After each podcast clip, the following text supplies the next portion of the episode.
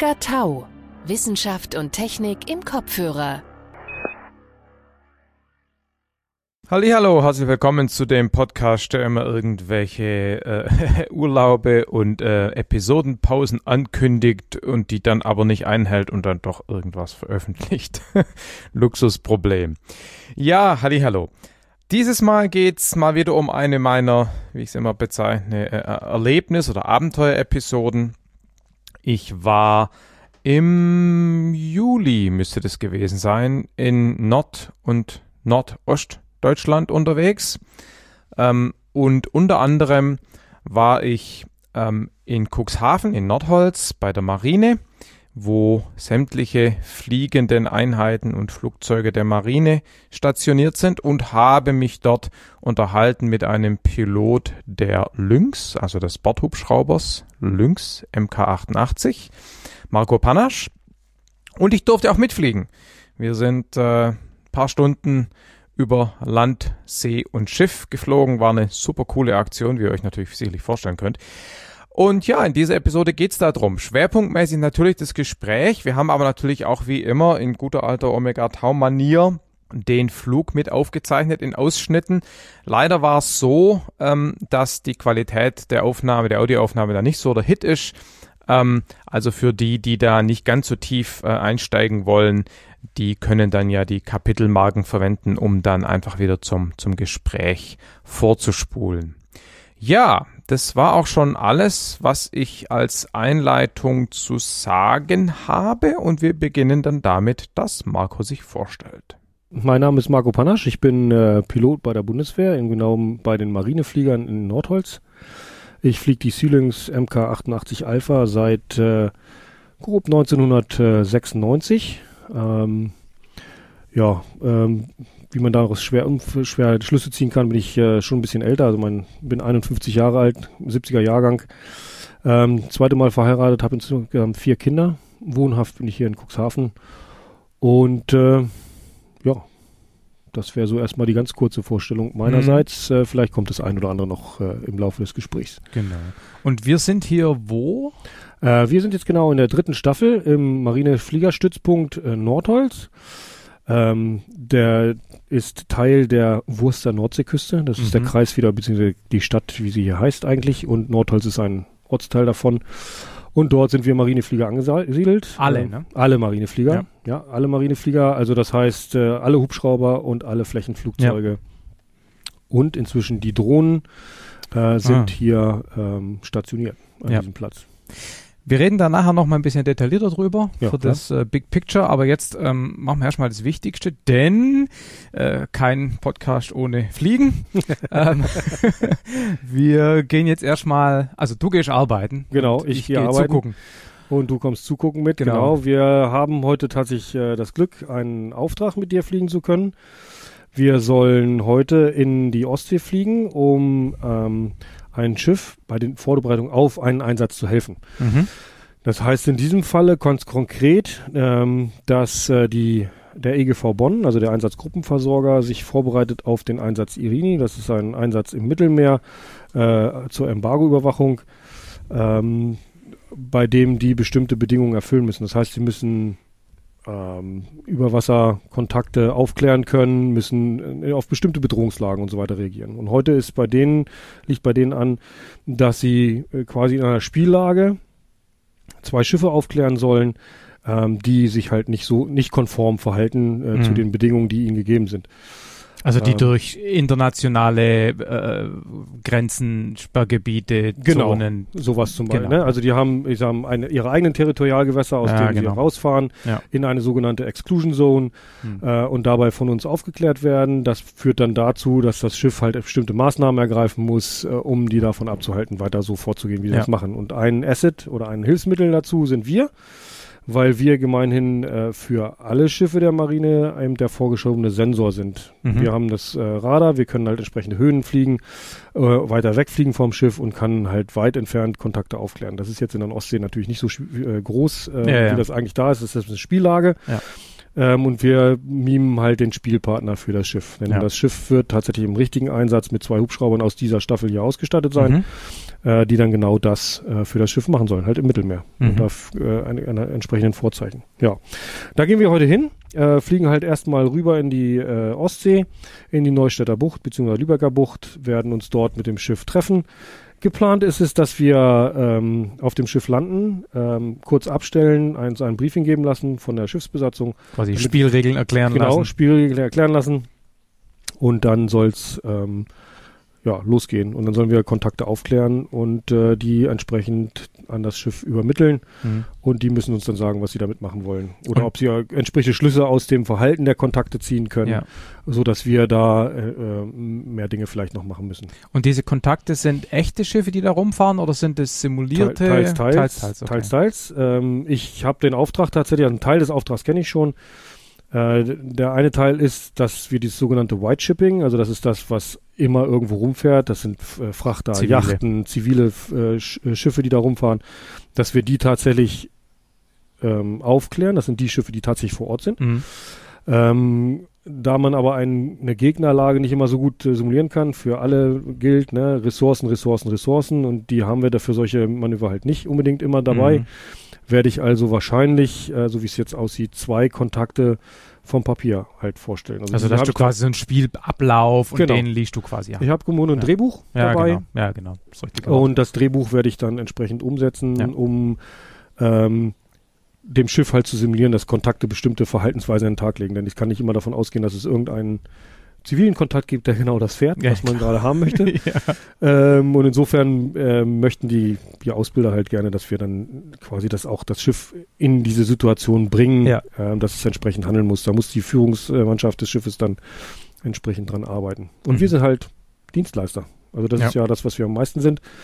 Äh, Dienstleister für die Schiffe, denn wir sind im realen Leben ja ein Anhängsel sozusagen ähm, und sind der erweiterte Arm der Fregatten normalerweise und jetzt halt auch ähm, in dem Falle dem Einsatzgruppenversorger zugeordnet. Ja. Okay.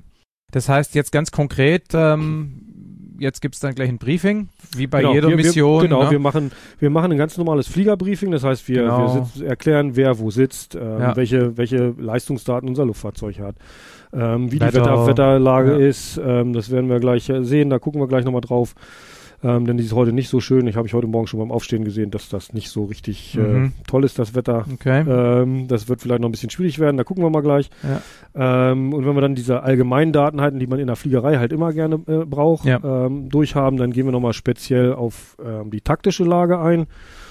Und wenn wir das dann durchhaben, dann fahren wir raus, holen unsere ganzen Klamotten, die wir mitnehmen müssen. Ist das so wie, wie das seinerzeit, also ich bin ja da mal vor zwei Jahren äh, bei den Amis F-16 mitgeflogen. Da mhm. war es so, dass man dann quasi zum Suit-Up äh, erstmal in so ein, wo es halt so die ganzen, genau. Trimwäsche sein, Helm. Genau, so einen ähnlichen äh, Raum haben wir da auch, beziehungsweise ja. ein ganzes Gebäude voll mit ja. diesen Sachen. Ja. Äh, da es heute ja durchaus schwül warm ist, brauchen wir ganz unsere, unsere, unsere Seenotausstattung nicht so explizit machen. Wir brauchen also keine Anzüge anziehen und sowas alles. Wir mhm. können in einer ganz normalen Flieger äh, unter, oder Fliegerwäsche fliegen. Ja. Aber wir brauchen unsere Rettungswesten. Ja. Da du mitfliegst, brauchen wir eine extra Rettungsinsel, ähm, die wir Wahrscheinlich, mitnehmen müssen. weil ich keine entsprechende Ausbildung habe. Genau. Ja. Mhm. Ähm, weil wenn wir fliegen mit unserem Hubschrauber, wir haben, wir sitzen alle auf unserer Rettungsweste. Ach so. äh, unserer Rettungsweste, sag ich schon, auf unserer Rettungsinsel. Äh, das ist ein Mannschlauchboot, mit dem wir auch äh, trainiert und ausgebildet sind. Aber sobald wir mehr als drei Leute, also unsere Stammbesatzung drin haben, ja. dann gilt es meist, dass wir eine große Rettungsinsel, sechs Mann Rettungsinsel mitnehmen. Die müssen wir dann auch mit einpacken. Das heißt, ich habe dann Platz für fünf.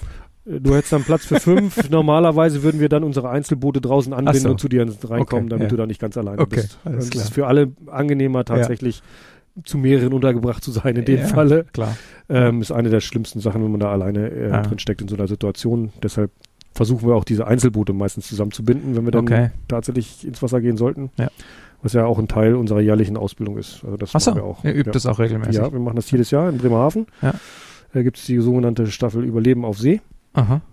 Und die macht nichts anderes, als den Bundeswehrbesatzungen das Überleben auf See beizubringen. Okay. Äh, also Im Meer oder im Pool? Äh, Im Pool beibringen und im Meer einmal okay. ausprobieren. Mhm. Also tatsächlich. Auch so mit Hubschrauber wie die Bohrinsel Heinis, Hubschrauber rumdrehen und dann im Dunkeln Genau so, genau das ist quasi, also ja. eigentlich ist das von uns. Ja, ja, klar, ähm, aber ich kenne es halt von. In Cuxhaven ja. und in Emden sind äh, jeweils zwei Firmen, die sich da angesiedelt haben und da sind auch äh, äh Ex-Personal äh, genau dieser Einheit, ähm, die mhm. das halt auch dann eben nutzen um dann eben nochmal in der Pension vielleicht nochmal ne, noch was zu tun zu haben ja. und dann solche Ausbildung zu machen. Also das ja. ist echt super spannende Ausbildung. Äh, wir unterstützen das zum Beispiel auch. Da sind, da sind wir wieder Dienstleister. Wir sitzen nicht nur als Piloten halt unten drin und werden durch die Waschtrommel gedreht oder müssen außen im, im, im Meer äh, in unsere Rettungswesten, in den Rettungsinseln springen, sondern wir müssen dann auch äh, hier von, von hier aus, äh, den Auftrag haben wir dann meistens einmal in der Woche, ähm, da rauszufliegen und die Leute abzubergen sozusagen aus ihren Rettungsinseln. Die Lehrgänge sind immer so, dass die, genau, die ja. wünschen wir dann immer hoch, ja. also äh, bergen die quasi aus ja. ihrer Rettungsinsel ab und bringen sie dann wieder zum Schlepper zurück. Das gehört dann zu dem Training dazu, damit man weiß, wie man sich verhält. Ja. Auch mit dem Links oder wäre das was von Seeking? Okay. Ja, in dem Fall ist es tatsächlich so, dass sich die Bundespolizei äh, Lynx und King das teilen. Okay. Das sind mithin äh, mindestens zwei Termine pro Woche mhm. äh, im Zeitraum von März bis September. Mhm.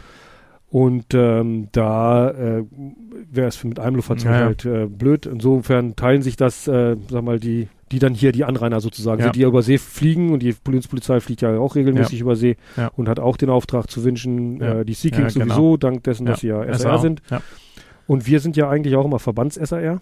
Das mhm. heißt immer, wenn ein Verband unterwegs ist, irgendwo auf dem offenen Meer, wo halt keine Ach so, wo ihr Bordhubschrauber seid, dann macht ihr genau. auch SAR. Dann ja, sind wir klar, auch die SAR. Natürlich, ja. Genau. Dann okay. sind wir die einzigen, die da ja. sind und äh, ja. insofern machen wir das auch. Jetzt driften wir aber gerade eigentlich schon ins genau. Gespräch, genau. aber eigentlich wollten wir jetzt fliegen gehen. Genau, wir wollten Lassen eigentlich fliegen gehen. Sorry. Kümmern. Ja, genau. ja, sorry. Ähm, genau, und äh, wenn wir das Briefing durch haben, also da sind wir dann hoffentlich äh, so weit, dass wir dann gleich wissen, wo wir hinfliegen und der Punkt soll sein, wir sollen jetzt erstmal in die Lübecker Bucht fliegen, auf dem Schiff landen. Ähm, dann soll wollen wir eine halbe Stunde kurzes Briefing bekommen von der Besatzung, mhm. ähm, damit wir wissen, was wir tun. Ja. Und äh, dann gehen wir gleich in die Mission rein, sozusagen. Ja. Dann haben okay. wir noch ein bisschen getankt, ähm, damit wir dann auch die Zeit haben. Ja. Äh, wichtig dabei ist jetzt zu beachten, zum Beispiel, dass wir jetzt noch darauf achten müssen, dass wir ähm, gleich aus einer Area raus müssen, also aus der Gegend gleich wieder verschwinden müssen. Das hört sich jetzt vielleicht ein bisschen schizophren an, aber mhm. wir müssen gleich wieder eine bestimmte Linie überschreiten nach Osten, um Platz zu machen für äh, äh, die Jets. Denn das Schiff hat eine Mehrfachbedrohung, also es hat einmal diese Überwasserlage, die es handeln mhm. muss und gleichzeitig muss es aber auch in der Lage sein, Fliegerkontakte abzuwehren beziehungsweise mhm. sich äh, entsprechend zu verhalten. Und das passiert alles auch ein bisschen gleichzeitig, damit der Druck auf dem Schiff halt lastet und mhm. ein bisschen unter Stress kommt. Mhm. Also müssen wir auch gleich wieder wegfliegen. Was für Jets kommen da? Oder wer, ähm, wer simuliert das? Ist, das? das wird simuliert tatsächlich. Hier gibt es eine Firma in äh, Kiel, die quasi mit ihren Learjets äh, so, ja. äh, simuliert. Mhm. Das die, ich glaube, das ist die GSD. Ge ja, genau. Ähm, die machen das, ähm, die werden dann angefordert. Die machen halt Zieldarstellung, Zieldarstellung für die Luftwaffe, die, ne? Genau, das genau. machen die auch. Ja. Ähm, und die machen im Grunde, ja. die eierlegende Wollmilchsau, sag ich mal so. Genau, die machen genau. alles das, was wir als ja, Dienstleistung brauchen. Hättet ihr das, äh, ich trifft schon wieder ab und ich bin aber gleich ruhig. Ja, Hättet gut. ihr das früher, als ihr selber noch Tornados gehabt habt, mit einem Tornado gemacht oder wäre das ja. dann zu teuer gewesen und ja, das hätte, trotzdem billiger? Also das mit dem teuer, das ist immer so relativ bei uns. Das darfst du immer nicht so sehen, weil wir ja auch eigene Trainingsbedarfe Stimmt, haben. Stimmt, klar. Ne? Wir sind, klar. wir sind ja immer alles, was, wir, was wir normalerweise machen, ist eigentlich auch deckt unseren Trainingsbedarf in einem gewissen Rahmen ja, auch ab. Klar. Und natürlich werden das die Tornados gemacht. Tatsächlich ist es dann immer so, dass man ja immer äh, die Frage hat, ob die, ob die gerade einen anderen Auftrag haben, ja, ob die andere Dinge machen müssen und so weiter und so fort. Deshalb ist so eine Firma wie die GSD ähm, tatsächlich ganz hilfreich, um solche Sachen halt ja. äh, ähm, durchführen zu können und auch unabhängig von unseren Aufträgen durchführen ja. zu können. Ja, okay. Damit man da nicht immer gebunden ist. Ne? Genauso wie wir, es kann auch durchaus vorkommen, dass wir halt nicht können. Ja. Und dann müssen die irgendwie anders ihre Überwasserlage darstellen. Ja, dann gibt es vielleicht jemanden, der an Land sitzt und ein Funksprechgerät bedient oder auch ja. am, am, auf demselben Schiff sitzt ja, und so tut, als wäre der Hubschrauber. Ähm, das gibt's halt auch alles. Aber so ist es das für uns, für beide Seiten ein super Training, weil wir müssen unsere Taktik ja auch entsprechend machen. Und das Klar. ist ja genau die taktische Lage, die wir dann auch im Einsatz abbilden. Ja. Gut, also dann los geht's. Gehen wir fliegen. Genau. Ja, wie gesagt, das Staffelgebäude, wo wir ähm, Briefing und andere Flugvorbereitungen, die keinen Hubschrauber benötigen, äh, gemacht haben, sind nicht da, wo die Helis sind, also quasi an der Ramp. Die sind, also das Staffelgebäude ist im Norden vom Platz, die Helis im Süden. Und wir haben unser ganzes Equipment, äh, jede Menge Taschen und Zeug in einen Sprinterbus geladen, der uns dann erstmal zum Equipment Shop gefahren hat, wo wir Helme und Rettungsschwimmwesten äh, geholt haben, sind dann weitergefahren. Ähm, sind dann an der Halle angekommen, wo die Helis ähm, stehen und wo auch die Wartung stattfindet. Und da hat Marco als Mission Commander erstmal das äh, Wartungslog angeschaut ähm, und da die dann bekannten und auch erlaubten ja, Probleme oder Fehlfunktionen zur Kenntnis genommen. Zum Beispiel gab es irgendein Problem im Datenaustausch für, glaube ich, Frequenzen zwischen der ähm, CDU und dem Funk ähm, und unterschreibt dann quasi für den Empfang des Helos. Ab dem Zeitpunkt ist er quasi für das Ding verantwortlich. Der Hubschrauber war schon vor der Halle. Da haben die anderen beiden Kollegen bereits angefangen, den Inhalt des Sprinters in den Hubschrauber zu laden. Wir sind rausgelaufen.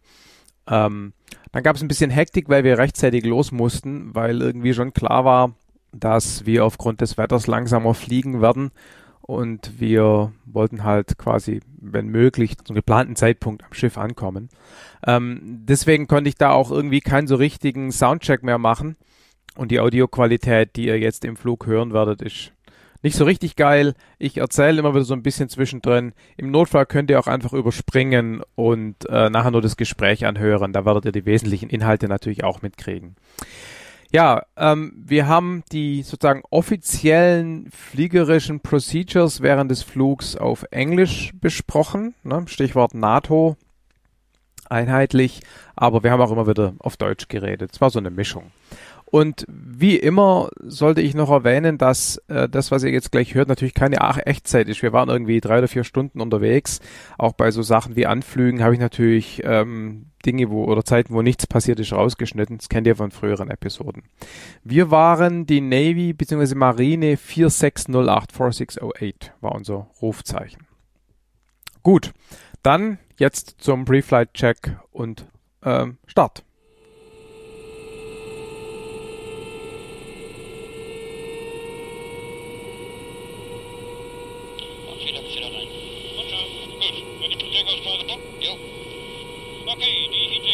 22, Naturfanatyka, Ingress, Steadybrake, Electricism, Technology, Fuel Management, Northwest Speedeplatz Off course, Aufpassen both systems. Max Gang.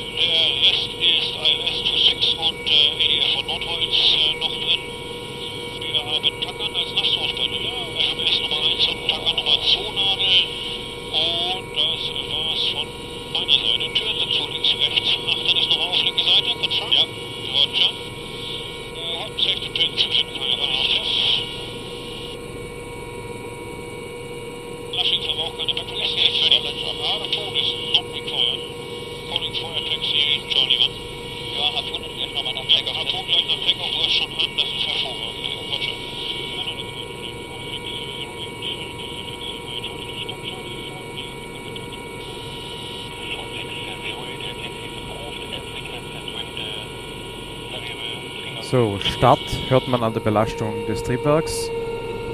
Natürlich war das noch nicht der offizielle Start, sondern nur das Abheben zum Taxi, weil der Hubschrauber nicht rollend taxit, sondern schwebend. Da reden wir später noch drüber.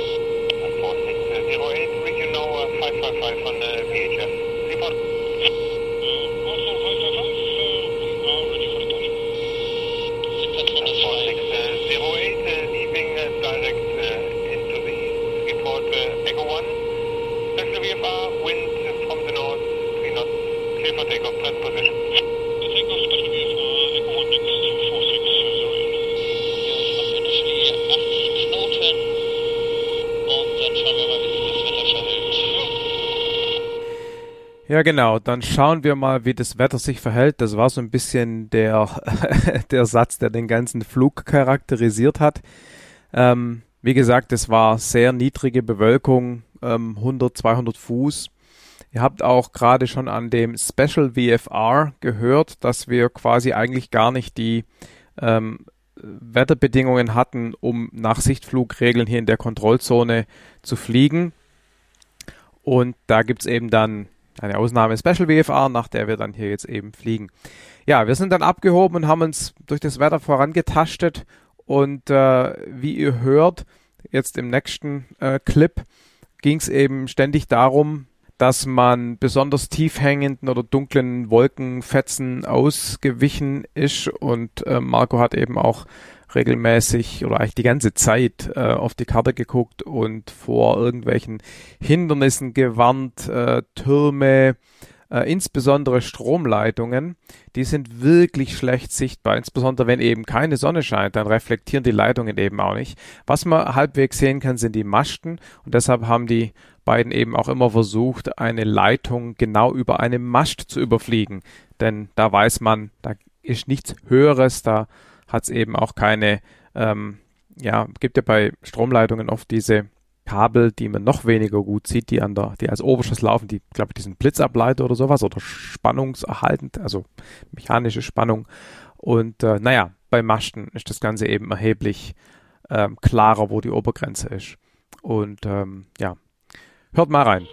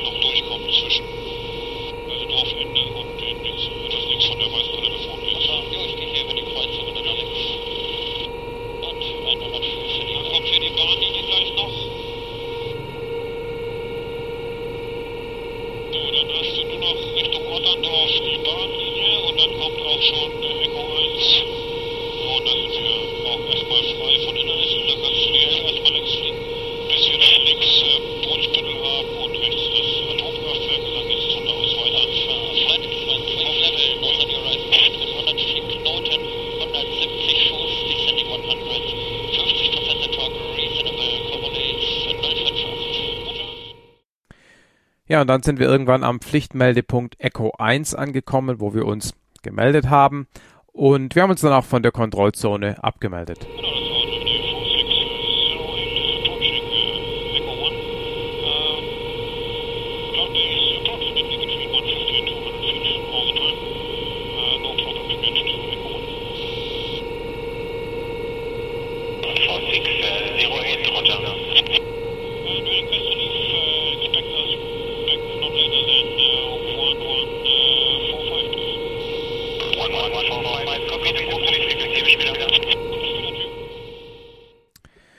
Ein paar Minuten Flug sind wir an der Elbe angekommen und wir sind dann erstmal die Elbe entlang geflogen. Einerseits natürlich cool, weil Wasser hat keine Bebauung, aber natürlich kommen auch Schiffe in eine Höhe mit ihren Aufbauten, die bei äh, 100 Fuß Flughöhe relevant werden. Ähm, glücklicherweise ist hier aber so, dass äh, man diese Schiffe gut auf dem Radar erkennen kann. Das ist ja eine der Kernaufgaben des Lynx. Ähm, die Position, die vom GPS auf der Karte angezeigt wurde, die wurde dann natürlich anhand von Tonnen, also diesen Navigationshilfen für Schiffe, verifiziert. Auch die kann man auf dem Radar grob erkennen und auch anhand der Küstenlinie, die ist auch schemenhaft erkennbar. Also auch hier trotz GPS und Karte und Fluss immer visuell äh, bestätigen, wo man sich befindet.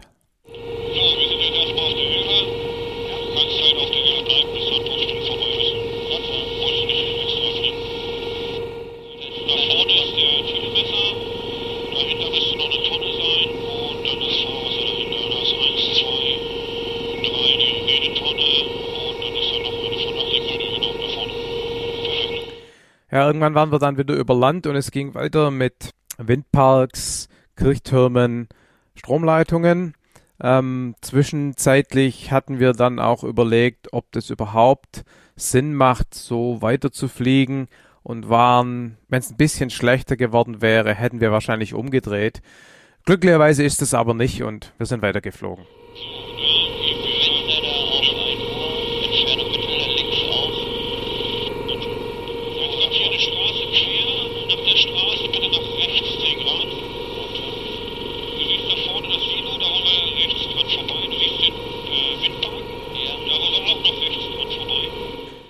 Und natürlich sind wir auch an anderen Flugplätzen vorbeigekommen. Wir hatten den Verdacht, dass bei dem Scheißwetter niemand fliegt, aber wir hatten auch tatsächlich einen zivilen Flieger irgendwann mal auf einer Frequenz.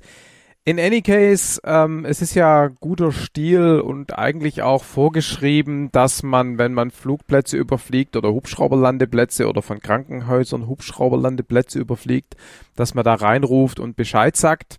Und das haben wir hier auch gemacht.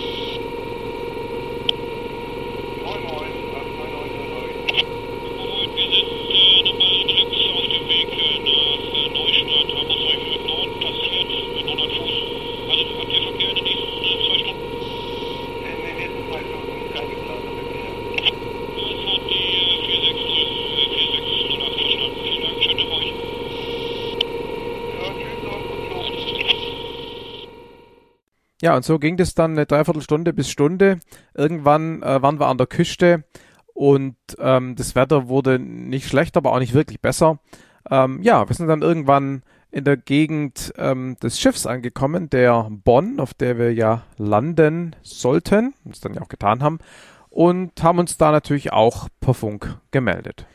Es kam dann gleich die Frage von dem Schiff, ob wir ähm, statt Landung mit Abstellen und Briefing im Hangar auch ein Rotors Running Refueling machen könnten ähm, und auf das Briefing verzichten für die Übung und einfach nur den quasi den, den Ordner mit den Unterlagen äh, in Empfang nehmen könnten. Hintergrund war einfach, dass wir ein bisschen zu spät dran waren wegen des Wetters und aber eine Deadline hatten, wann wir das Umfeld des Schiffs wieder verlassen haben müssen, weil dann äh, Zieldarstellungs-Learjets kamen und da konnten wir nicht im gleichen Luftraum sein. Wir haben dann Ja gesagt und sind dann eben gelandet für dieses äh, Rotors Running Refueling. Das Schiff hat quasi auch einen Controller, so eine Art Air Traffic Controller, mit dem wir da geredet haben. Es gibt ein definiertes Anflugverfahren, es gibt Meldepunkte und äh, ja, davon hört ihr jetzt ein bisschen was.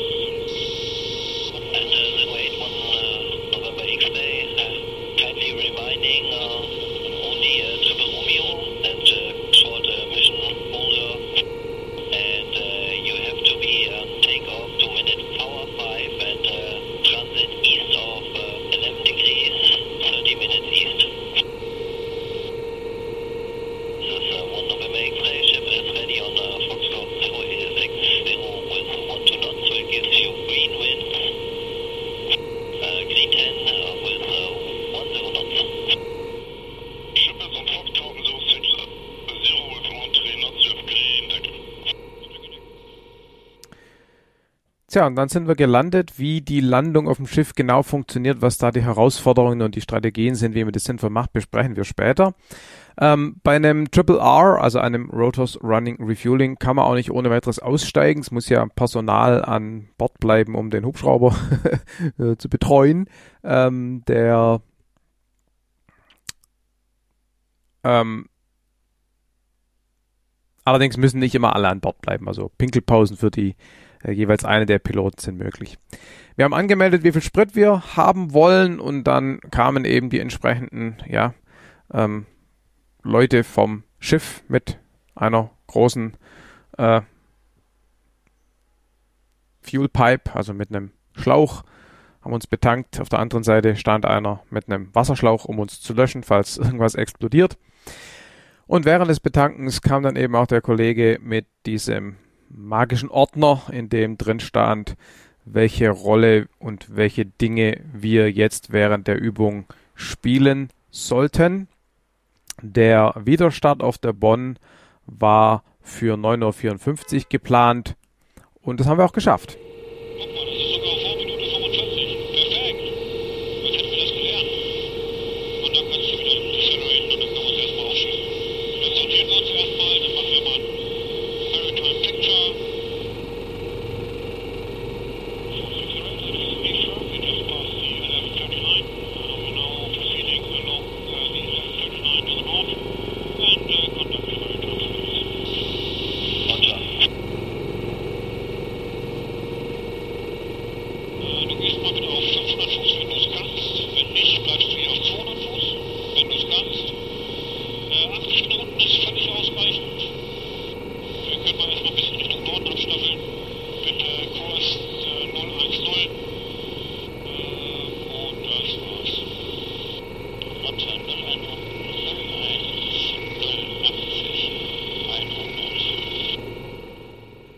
Tja, und dann ähm, nach ein paar Minuten begann dann die eigentliche Übung. Wir haben unseren ersten Auftrag bekommen, also quasi einen, einen Befehl bekommen, ein, ein Ziel, ein Schiff, ein Radarecho zu untersuchen, zu investigate. Ne?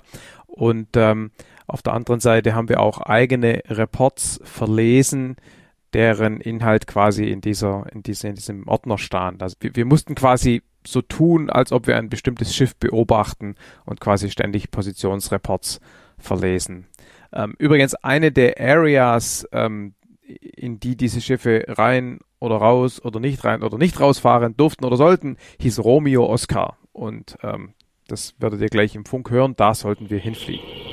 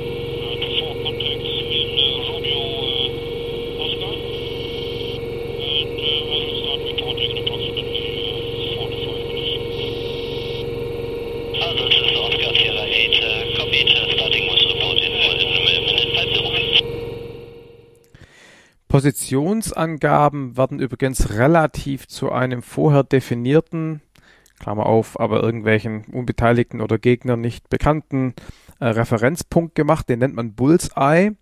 Äh, in unserem Fall war das ein, ein, ein, ein Turm an der Küste, ein Leuchtturm, äh, der war als Echo Tower äh, definiert.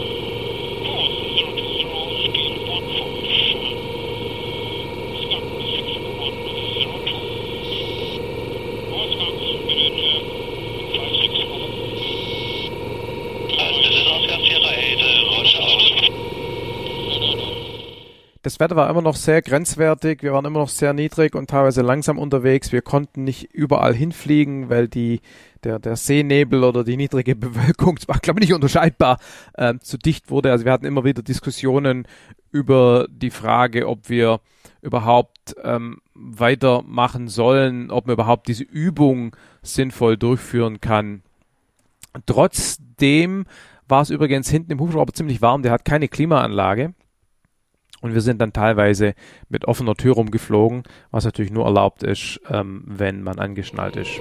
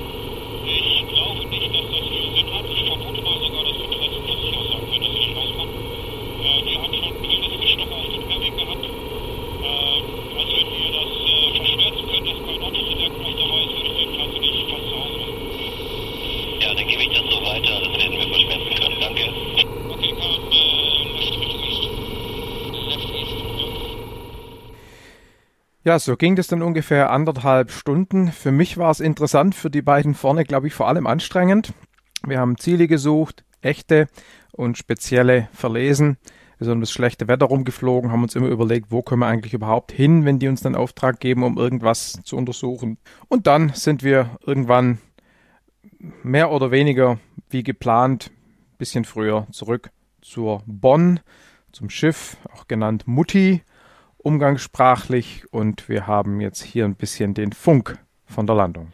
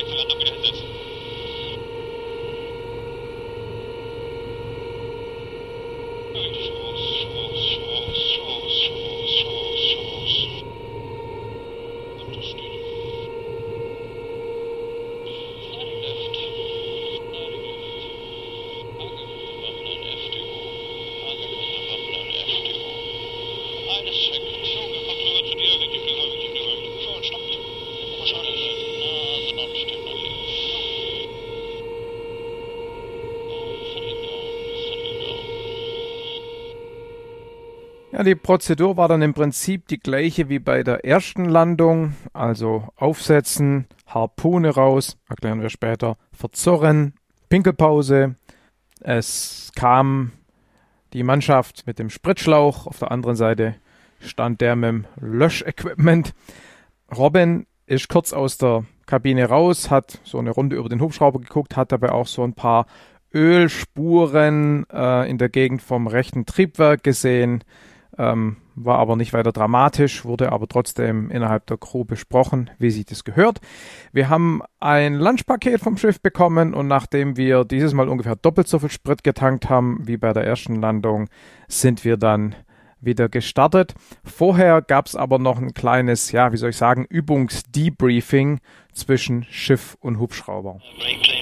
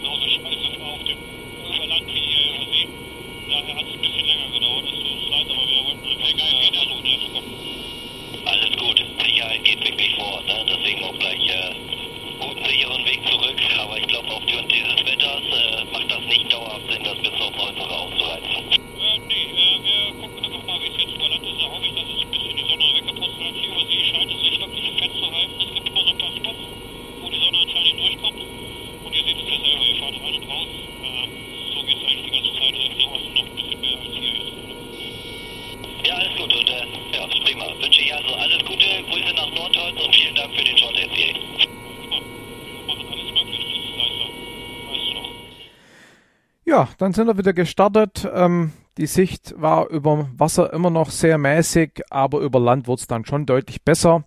Äh, war sogar stellenweise ziemlich sonnig.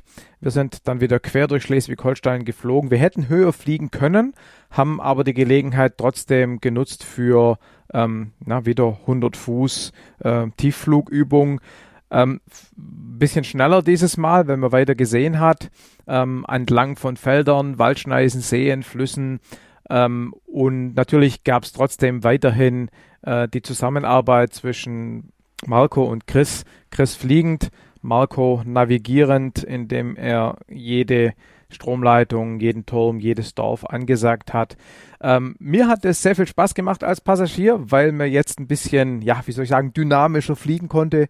Ähm, sehr, sehr cool.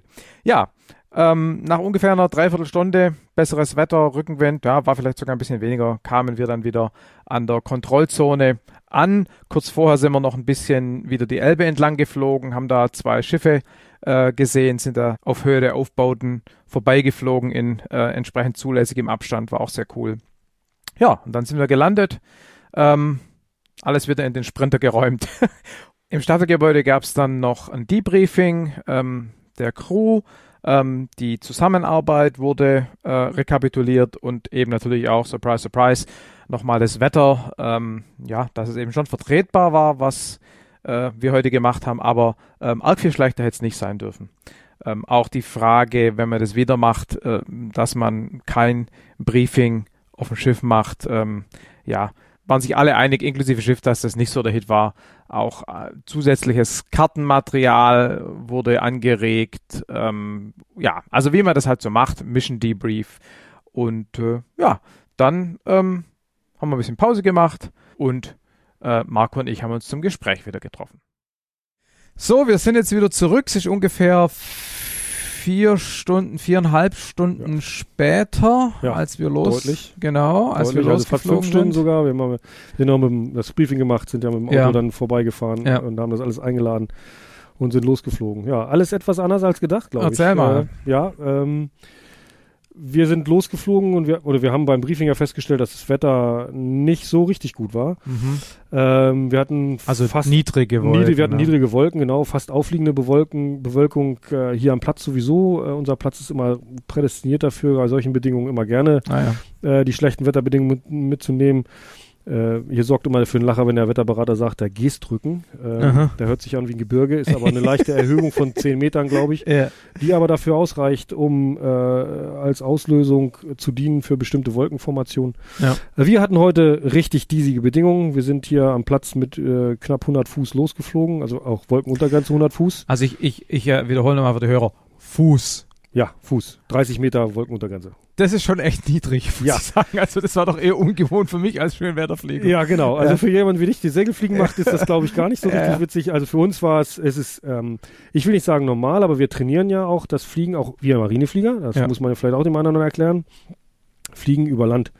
Weil wir ja immer diejenigen sind, die als Erste irgendwo sind. Also wenn es irgendwo kracht, ist das Schiff meist vor der Küste. Ja. Und die Ersten, die dann fliegen, sind äh, nicht unbedingt die, die man vielleicht im meinen dafür hält, nämlich hier so unsere LUH-Flieger oder vielleicht die CH-53 oder wer auch immer, die beim Heer halt da sind. Ja. Äh, beim Heer in dem Fall ja nicht, die Luft, ist ja die Luftwaffe, ja, aber die NR90 zum Beispiel. Wir ähm, müssen das aber auch äh, können. Und ein großer Teil von uns ist tatsächlich die äh, Fliegerei, also Navigationsflüge bei 100 Fuß zu machen. Und das war heute ein anwendendes Beispiel. Wir mussten in 100 Fuß ähm, quer durch Schleswig-Holstein auf die andere Seite.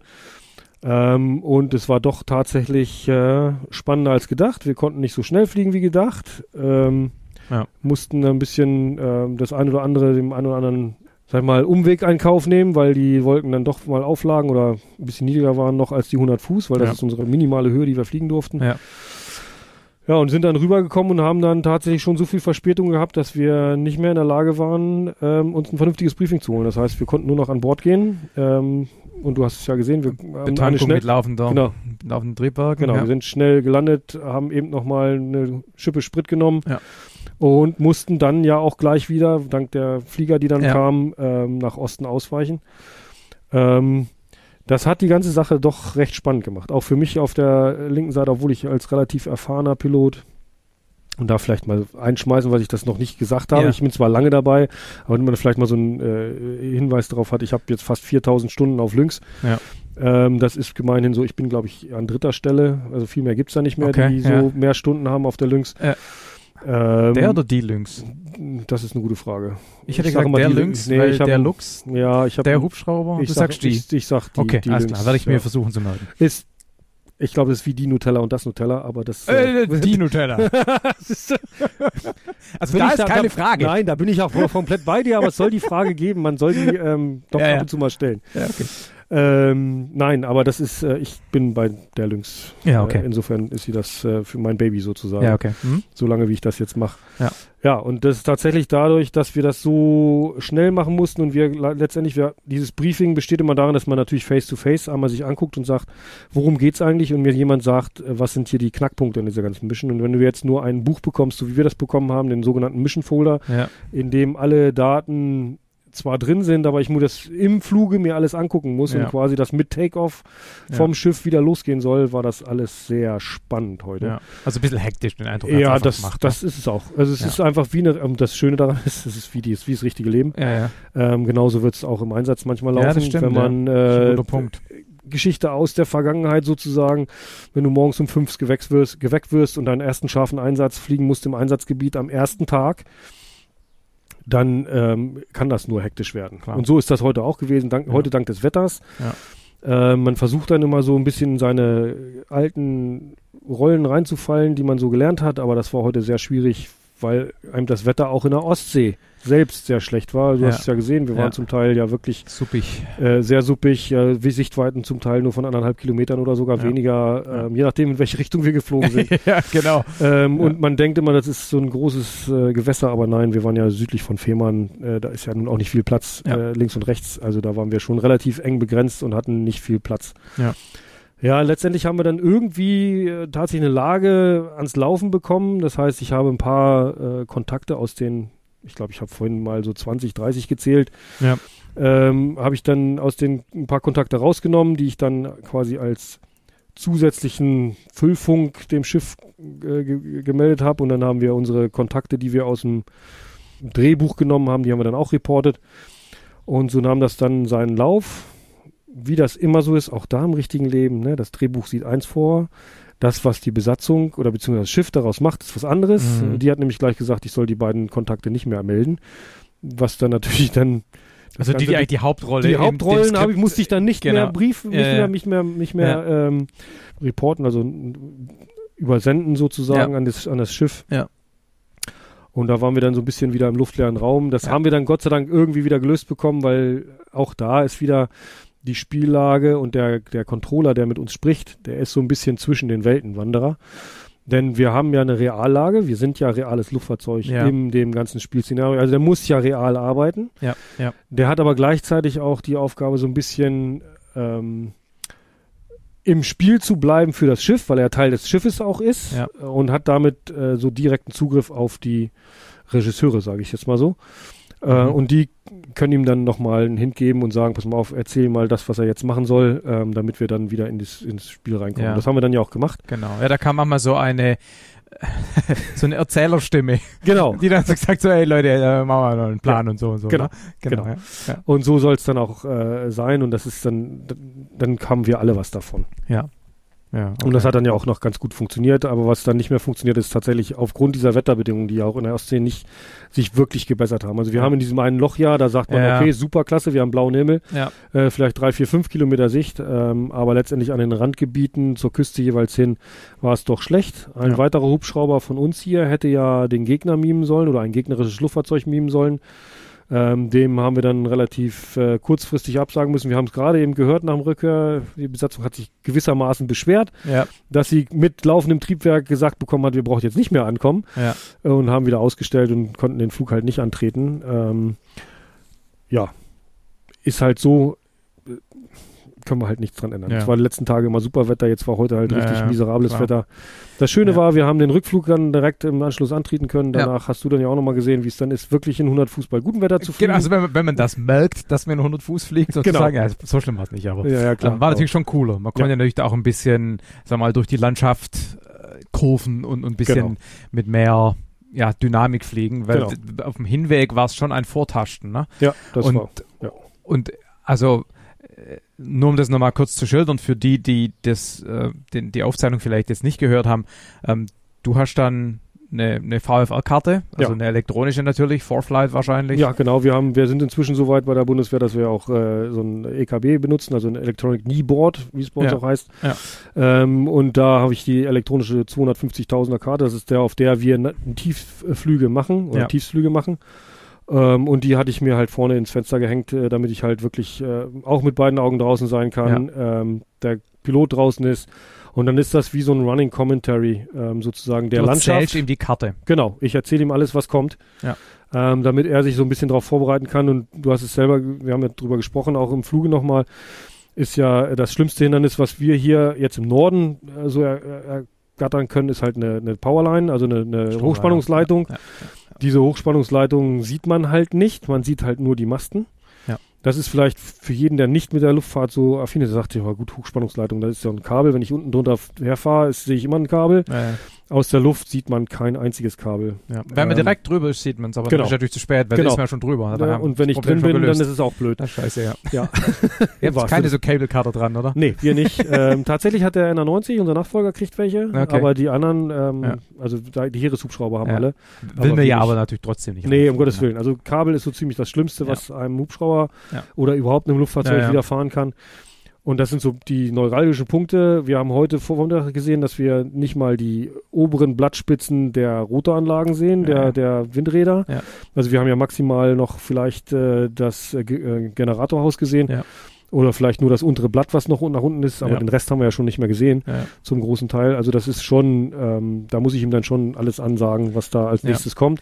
Und halt, wir machen es halt auch so extrem. Jetzt sagt man, ja, elektronische Karte, ich habe GPS drauf und ich weiß, wo ich bin, aber ich muss trotzdem in der Karte bleiben, damit ich weiß, wo ich bin. Also Ja. wenn im, Aus, im Falle des Ausfalls habe ich nebenbei noch meine Papierkarten liegen Ja. und dann muss ich das ja quasi direkt wieder umwandeln können. Ja, und, und du willst ja auch ähm, äh, Lufträumen, waren ja ein paar Flugplätze Ja. in der Gegend, denen willst du auch irgendwie ausweichen Genau. oder irgendwelchen äh, Pferden, Kühen und sonstigen Ja, Lebewesen am Boden, Bewohnern, Häusern, Genau. Örtern. Ja, also Ich ihr seid da wirklich ständig drum rumgekurvt. Also es war wirklich alle paar Sekunden irgendeine Ansage. Also Genau. Es war, und ihr wart jetzt, ihr seid ungefähr, was waren es, 80 Knoten Ja. geflogen, also roundabout 140, 150 km/h. Ja. Das ist nicht furchtbar langsam, ist aber auch nicht mega schnell. Nein, auf dem Hinweg ging es auch gar nicht Ja, schneller. genau, also, ja, weil unsere normale Reisegeschwindigkeit sind 120 Knoten. Genau, ja. Damit fast über 200, 250 Kilometer pro Stunde.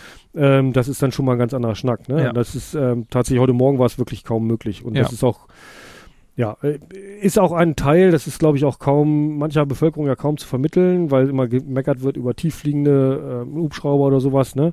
Aber wir versuchen das schon von unserer Seite. Wir versuchen wirklich den Häusern Ja, auszuweichen. klar. wirklich den, auch selbst, du hast es jetzt gesehen, selbst der Wiese mit den Kühen oder Pferden. Ja. Äh, man kann ja gut erkennen, ob das auch ein offener Stall ist, ein geschlossener Stall. Ähm, ob das, äh, sag mal, Aus der Höhe kann man es wirklich gut genau, erkennen. Zuchtpferde oder nicht so, nicht Äh, so äh, oder nur einfach nur ja. ein paar, jetzt mal despektierlich, äh, Ja. ein paar Gäule auf der Weide stehen. Aber grundsätzlich ist das ja äh, auch unser Ansinn. Wir wollen ja, ist ja nicht auch unser Ansinn, hier jedem auf den Keks zu gehen, Ja, ja, sondern klar. wir wollen ja schon ähm, auch ein Ziel erreichen und Ja. das wollen wir auch möglichst sicher erreichen. Wenn jetzt schönes Wetter gewesen wäre, Ja. wärt ihr trotzdem in 100 Füßen geflogen? Ja. Also, na, Plan war eigentlich, weil ich, weil wir heute auch einen Gast dabei hatten, einen Passagier dabei hatten, eigentlich wollte ich in 500 Fuß einfach nur geradeaus Ja. rüber. Das Ja. ist so unsere normale Flughöhe, Ja. weil so wie ihr äh, als Zivilflieger, sage ich mal so in 2000 Fuß oder so, das ist äh, VFA sehr langweilig. Äh, Ähm, klar, ja, absolut. ja. Und ähm, wenn man jetzt ehrlich ist, kam es mir ganz gelegen, dass wir in 100 Fuß fliegen mussten. Ich habe ja auch Bedürfnisse, die ich erfüllen muss im Laufe eines Jahres. Und einer so, davon ist mhm. ein Tiefflug mit entsprechender Tiefflugnavigation, Vorbereitung Mhm. Karte und so weiter und so fort. Jetzt hört man, ja, okay, äh, Vorbereitung Karte, der hat ja eine elektronische, ja, aber trotzdem muss ich mir die vorher Da einmal genau Strich angucken. drin. Wir haben, ja genau, es war ein Strich drin. Wir mussten, wir haben, wenn du dich erinnerst, im Briefing ja wirklich jedes Hindernis einmal vorher angesprochen. absolut. Ähm, damit wir wissen, okay, wo sind unsere neuralgischen Punkte auf dieser Strecke, auch Ja. wenn es eine relativ gerade Ausstrecke war. Ja. Aber mir kam es dann halt heute tatsächlich entgegen. Aber grundsätzlich würden wir tatsächlich ähm, einen Großteil in 100 Fuß darüber fliegen. Mhm. Und nur wenn du wirklich absolut keinen, keinen Nerv hast, äh, mal zu schaukeln und zu machen und zu tun, ähm, dann fliegen wir auch mal gerne in 500 Fuß. Oder aber, auch da sind wieder unsere Bedürfnisse des Jahres. Wir haben ja eine volle IFA-Lizenz ähm, und so. wir müssen 20 Stunden IFA im Jahr fliegen. Mhm. Auch das wäre durchaus eine Option gewesen heute, dass wir sagen, weißt du was, wir fliegen nach Kiel oder nach ähm, Lübeck IFA und canceln da Mhm. und machen dann den letzten Hop nur entsprechend äh, VFA. Okay, also das wäre auch halbwegs kurzfristig Das- gegangen. das oder hätten wir da dann ewig langen Flugplan Nö, aufgeben Nö, müssen? nö, da hätte ich jetzt äh, den Okay. Flugplan hätte ich eben, also auf dem Luftfahrzeug jetzt nicht, aber ich hätte quasi nach unserem Briefing Ja. noch hätte ich anrufen können und hätte sagen können, weißt du was, äh, Okay. wir möchten gerne direkt nach äh, Lübeck fliegen, IFA. Das wäre auch noch gegangen. Aber die, der Start war hier, also weil die Frage war ja, ob wir hier überhaupt rauskommen. Ja. Das geht dann nicht per IFA, oder? Oder, oder was war, warum war das dann eine Frage sozusagen? Also die Frage ist, wenn wir VFA fliegen, hat der Platz ja seine Limits. Und Ja, aber wir war- ja IFA fliegen können. Genau, wir hätten IFA, also tatsächlich wäre das keine Frage gewesen. Das Problem Okay. ist Ankommen in Lübeck. Und da waren wir uns ja noch nicht sicher, ob das überhaupt geht, Ja. weil drüben die Wetterbedingungen zu dem Zeitpunkt, wie wir Takeoff gemacht haben, ja noch echt schlecht waren. Ja. Und dann ist wieder die Frage, muss ich einen Alternate-Flugplatz mir äh, Ja. aussuchen? Dann bin ich wieder mit einem Alternate, der genauso scheiße ist wie Lübeck, ja. sag ich mal jetzt, oder Ja, Kiel. Also hätte ich die beiden quasi als jeweils den Alternate nehmen können. Ähm, da ist es manchmal einfacher, tatsächlich äh, Below Clouds und dann ähm, in 100 Fuß zu fliegen. Äh, Deshalb so schön, wie das immer alle sagen. Wir haben zwar eine volle IFA-Tauglichkeit, aber wir können halt nicht wie, die, wie der Airliner Ja. Bis auf ähm, äh, 00 oder 100 Fuß runter. Wir fliegen das ja alles händisch, wir haben keinen Autopiloten. Ja, ja. Ähm, dementsprechend ist dann bei mir bei 200 Fuß Schluss und wenn ich dann 100 Fuß Folgenuntergrenze habe, dann bin ich auch Ja. leider gefangen. Also bleibe ich lieber die ganze Zeit unten drunter. Das heißt, das Wetter war sozusagen zu schlecht, um IFA zu fliegen. Und Das ist äh, ja, da hast du recht. Das ist tatsächlich eine von unseren dummen Sprüchen, die hier sehr oft laufen in Glaube dieser. Staffel. Ja. Das Wetter ist zu schlecht äh, für IFA. Dementsprechend fliegen wir das andere IFA, nämlich I Follow Roads. Äh, und dann, äh, dann kommen wir da auch hin, wo wir hinwollen. Ja.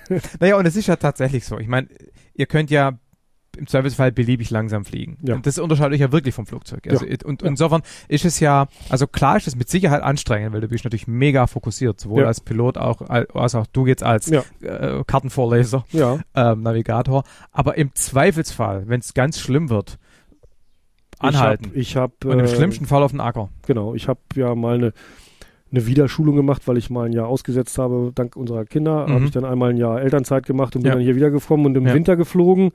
Und ich weiß noch, dass ich da äh, meinem Piloten gesagt habe in der Navigation, so jetzt kannst du auch mal langsamer machen, beziehungsweise wir, wir schweben jetzt mal über diesem Feld, bis der Schneeschauer weg ist, weil wir nichts mehr gesehen haben. Mhm. Also bei Schnee, ich weiß nicht, ob du schon mal bei Schneeschauer Nee, aber ich kenne das geflogen- Problem schon. Whiteout. Ne? Ja, Whiteout sozusagen, Und- oder und- du weißt es vielleicht von der Autobahn abends, nachts, Ja, ja, dunkle klar. Autobahn alleine fahren und dann bei Also so ich Schneeschauer. kenn's halt, äh, äh, kräftiger Regen ist im Flieger ja schon schlimm, weil Ja. er auf der Haube quasi Genau. nach hinten und da hast du gar kein Geschwindigkeitsgefühl mehr. genau. Und mit Schnee ist halt noch visuell dichter. noch extremer Ja. und da habe ich dann auch gesagt, so pass auf, wir halten jetzt hier an. Ja. Landen konnten wir da nicht, weil die Matschewiese Matschewiese war, Ja, aber ja, ähm, ja. wir haben dann gesagt, pass auf, dann schweben wir jetzt erstmal hier über dem Feld und warten erstmal Ja. 20 Minuten, bis wir dann, Ja. bis der Schauer hier weg ist. Ja. Ähm, war dann nur 10 Minuten, aber grundsätzlich ja, das ist die beste Option, die wir haben Ja. und ähm, die nutzen wir auch. Also das ist gar keine Frage. Genau, und auf dem Rückweg war dann das Wetter deutlich besser. Da konnten wir auch ein bisschen Spaß haben, sage ich mal. Da konnten wir auch mal gucken. Ja. 1, Punkt irgendwas G. Genau. Kurve fliegen und Wir so. können, also ja, die Lynx ist schon, ist schon ein, äh, ein Sportwagen. Also es ist nicht, wir, wir erzählen, das ist so der britische Sportwagen, ja, Mhm. britischer Hubschrauber. Ist genau wie ein britischer Sportwagen, macht genauso viel Laune, hat äh, äh, seine Kap Kapazitäten bzw. Ka ähm, äh, Möglichkeiten, aber ist halt leider auch sehr wartungsintensiv. Ja. Ähm, wie das halt so britische Autos so mit sich bringen. Ja. Flugzeuge Ja. in dem Falle. Ja, genau. ähm, eine Frage noch, bevor wir dann sozusagen ein bisschen systematischer vorgehen. Du hast jetzt einerseits gesagt, äh, du hast 4000 Stunden und auf Mhm. der anderen Seite saßt du heute links und hast quasi den Navigator gespielt. Ja. Fliegen, fliegt ihr alle beide Positionen Ja, Wir abwechselnd? sind, äh, wir sind, äh, Lynx hat in Deutschland mal angefangen wirklich mit äh, Pilot Taco. Ja. Äh, also eine Person. Achso. Mhm. Äh, also, dass wir quasi beide Jobs gemacht haben, von Anfang an immer. Ja. Wir sind halt geflogen, wir haben die taktische Ausbildung gemacht und haben taktisch äh, dort, wie soll ich sagen, ähm, auf dem linken Sitz unsere Sachen gemacht. Ja. Ähm, also die, die Mission im Prinzip genau, die gemacht, Mission, Mission der geleitet, der Mission, halt. Mission Commander ja, sozusagen genau. Ja, gemimt. ja, ja. Das war eine kurze Zeit mal aufgrund äh, von Mangel an Personal und Flugstunden haben wir das mal wirklich aufgetrennt, Mhm. wirklich eine Trennlinie gezogen im Cockpit und haben, mussten dann schweren Herzens, nein, schweren Herzens, sondern aufgrund der, der noch schlimmeren Personallage das Ganze wieder zurückdrehen, weil Mhm. wenn du dann vorstellst, du hast, sag mal, 14 Piloten in der Staffel, äh, sieben dürfen rechts alles machen, sieben Ja, dürfen klar. links alles machen, dann bist du irgendwann nur bei sieben Besatzungen und Ja, das wird dann irgendwann schwierig. Wenn du dann irgendwann auch noch, noch einen verlierst von der einen Seite, dann wird es noch schwieriger. Und insofern haben wir das wieder zurückgedreht und sind jetzt tatsächlich wieder so, dass wir alles äh, fully qualified auf beiden Sitzen machen können. Mhm. Okay. Das heißt, ich hätte heute auch auf der rechten Seite sitzen können und fliegen können und der Chris, der mit mir geflogen ist, der hätte auch auf dem linken Ja. Sitz sitzen können, der das machen können, weil der auch das alles kann. Ja. Und das Kriterium, dass es heute so rum war, war mehr oder weniger Zufall oder hat es was mit Stunden zu tun oder der eine braucht noch einen äh, Tiefflug? also ehrlich Oder- gesagt warst du der Grund, äh, Okay. damit ich mich mit dir ein bisschen unterhalten kann, weil Ja. es normalerweise, Ja. wenn das Wetter nicht so miserabel gewesen wäre, dann doch ähm, Okay. einfach äh, weniger anstrengend ist, beziehungsweise schon anstrengend, aber ich habe dann mehr Zeit zum Reden. Man muss sich nicht so sehr auf, auf äh, sag mal, Höhe, Tiefe, Höhe, Höhe, Geschwindigkeit Ja. und sonstige Sachen konzentrieren, sondern man kann da einfach äh, ein bisschen besser erzählen. Und äh, ich war heute der VRF, also der verantwortliche Hubschrauberführer. Insofern Mhm. ist das auch immer noch ein Kriterium, wo man sagt, okay, da macht einfach eher den, den schwierigen oder den Job, auf den es ankommt in dem Fluge. Ja. Das heißt, es ist eher ein fliegerischer Schwerpunkt. Dann setzt man sich eher auf den rechten Sitz. Es ist eher ein taktischer Schwerpunkt. Dann Als Verantwortlicher Als, als setzt man sich dann- Verantwortlicher okay, sozusagen ja, setzt ja, man sich eher ja. auf den, wo man die. Entscheidung halt trifft. Ja, okay. Mhm. Ne? Ähm. Wobei mir persönlich das eigentlich relativ egal ist, weil wir sind ein Dreimann-Cockpit. Ähm, Genau. Cockpit hinten- in Anführungszeichen, der Operator, also unser Hubschrauber-Ortungsmeister ist ja dabei, also wir sind Dreimann-Besatzung. Aber Ordnungsmeister. Ortungsmeister. Ortungsmeister. Ortung. Okay. Gut, Ortung. schon besser. Ich dachte, Entschuldigung, das klingt, nein, klingt nein, auch nein, nein. bürokratisch. Ähm, Okay. Nein, ähm, wir sind halt Dreimann-Besatzung. Und damit hat jeder das gleiche Mitspracherecht. Auch wenn der letztendlich der verantwortliche Hubschrauberführer das, äh, den, das Final Verdict hat, sozusagen, ähm, bin ich trotzdem ähm, immer gewillt, die, das schwächste Glied in der Kette sozusagen hat den Override. Wenn der sagt, ich, das scheint mir nicht, das will ich nicht. Und wir hatten ja heute so ein paar Situationen, wo wir ja, gesagt das kann haben, man so, das sagen, so happy, passt so, Ja, einverstanden, geht es so, für Genau, dich in Ordnung. damit wir alle Ja. im selben Boot sitzen und alle auf demselben Level spielen Ja. sozusagen, damit Ja. wir da keine, das ist so ein bisschen auch aus dem ähm, Cockpit Resource Management, Ja, äh, da machen wir auch Ausbildung jedes Jahr. Ja. Äh, und auch ein ganz großer Punkt bei uns, ähm, äh, sowieso in der Fliegerei und bei uns noch viel mehr militärisch, weil wir Ja, da ja, ja. auch viele Entscheidungen treffen müssen, die manchmal nicht so gut sind, sag ich mal, oder nicht schön sind, wo wir auch ja, folgenschwer. Folgenschwer, ja, folgenschwer. Ähm, und tatsächlich auch äh, geht es auch darum, um so Kleinigkeiten wie Aufträge erfüllen mit, ähm, wir nennen es immer Minor Emergencies, sind ja auch keine Emergencies, sondern sind ja einfach äh, technische Schwierigkeiten vielleicht, die man im Hubschrauber mal hat oder sowas, wo man sagt, okay, können wir das jetzt noch weitermachen? Ja. Ähm, Mhm. Oder wollen wir hier jetzt abbrechen, weil Ja. besser ist das? Ja. Ähm, all, all diese Dinge fließen ja in so Entscheidungsfindung äh, Ja. ein und das da wollen wir dann auch, dass wir alle, die wir da drin sitzen, äh, in Mhm. einem Boot sitzen, sitzen wir ja sowieso, aber auch dann Hubschrauber, nicht Boot, genau, aber ja, trotz Fall- Marine und so. ja. aber okay. Marine. Das Marine-Thema wird uns, wird uns nicht loslassen. Ich glaube, das müssen wir so, da müssen wir so ein bisschen Marine-Kontext reden. Ja, in ja, dem Fall genau. im eigenen Boot sozusagen. so. genau. Nein, und da äh, im Hubschrauber soll dann schon ein, Ja. eine gemeinschaftliche Entscheidung da sein, Ja. um das eben so sicher wie möglich durchführen zu Ja. können. Es nützt nichts, wenn da einer nachher sich total unwohl fühlt und nachher aussteigt Ja, ja, und sagt, klar, ich bin hier klar. total Ja. überfahren worden. Ja. Das wollen wir heute nicht mehr sehen. Das war früher vielleicht mal so, aber heute nicht mehr. Und was ist jetzt die ähm, sozusagen offi also auch wenn alle drei sozusagen eine Crew sind, gibt es ja verschiedene Rollen, haben wir gerade schon gesagt. Der Genau. Fliegende, der taktisch Arbeitende. Und was Genau. ist jetzt die Aufgabe vom ähm, Hubschrauber-Ortungsmeister? Genau. Ähm, Hubschrauber-Ortungsmeister heißt er deshalb, weil äh, die Lynx ja eigentlich mal in den 80er Jahren angeschafft worden ist. war, ne? Genau, da war es ein reiner U-Jagd-Hubschrauber. Ja. Äh, U-Boot-Jagd, äh, dafür haben wir eine Sonaranlage. Ja.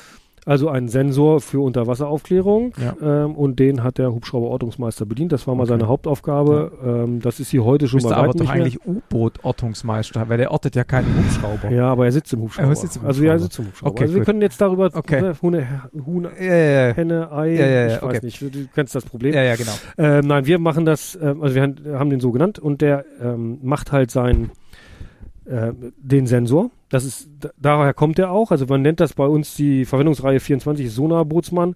Da kommt er auch her. Mhm. Äh, das ist seine ursprüngliche ähm, ja, Profession.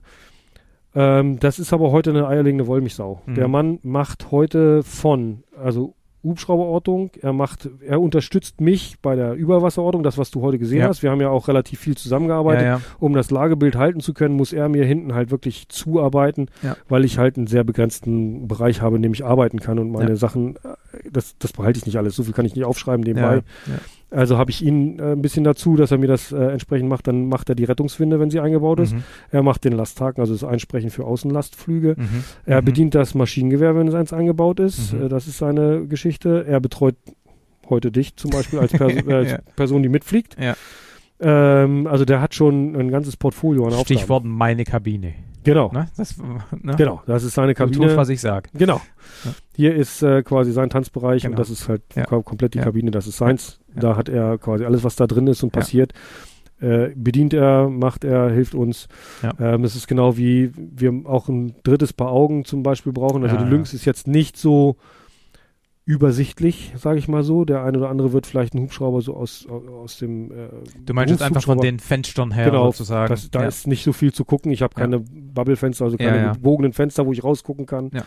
Also wenn wir mal in so eine sogenannte Confined Area und einen begrenzten Raum einfliegen müssen, dann äh, brauche ich das, Mhm. wenn da hinten einer die Tür auf hat und mal Ja. rausgucken kann. Er muss mich über die Lasten einsprechen. Er muss mich quasi an dem Teil, wenn ich am Schiff arbeite, das ist ja da, wo wir am meisten Hoist machen, also Ja. quasi mit der Winde, Winde arbeiten.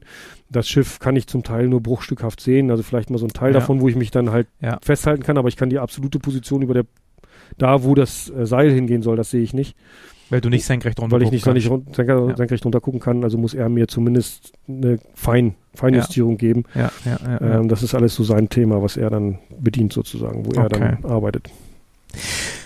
Gut, dann, dann lassen Sie jetzt nochmal ganz rauszoomen. Ja, ähm, klar. Und dann, ähm, wir haben uns ja ein bisschen vorbereitet. Man muss ja die Vorbereitung auch irgendwie dann. so. Marineflieger. Ja.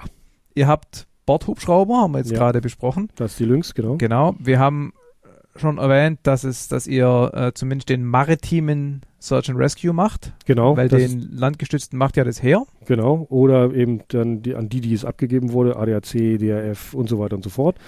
Äh, ja. Ja, genau. Äh, die, ne, das sind ja Stationen über ganz Deutschland verteilt für Ja. die Rettungshubschrauber und äh, einen großen Teil hat die DRF, einen großen Teil hat die ADAC und einen großen Teil hat die Bundeswehr halt noch. genau. Ja. Die wir jetzt ja mit dem neuen LUA 145, genau. 145 Ja. genau wieder bedienen. Und den maritimen Anteil macht tatsächlich der Sea King. Die befinden sich an einem riesengroßen Umbruch gerade. Die Ja. sind, wir haben jetzt gerade, als wir wiedergekommen sind, den NR90 fliegen sehen. Das Ja. ist tatsächlich eine von den Besatzungen, die jetzt gerade ausgebildet werden, damit wir 2023 mit dem NR90 hoffentlich das ist, äh, SR-Geschäft übernehmen können. Mhm. Und dann ist äh, tatsächlich der Sea King King nach Ende. 50 Jahren Geschichte.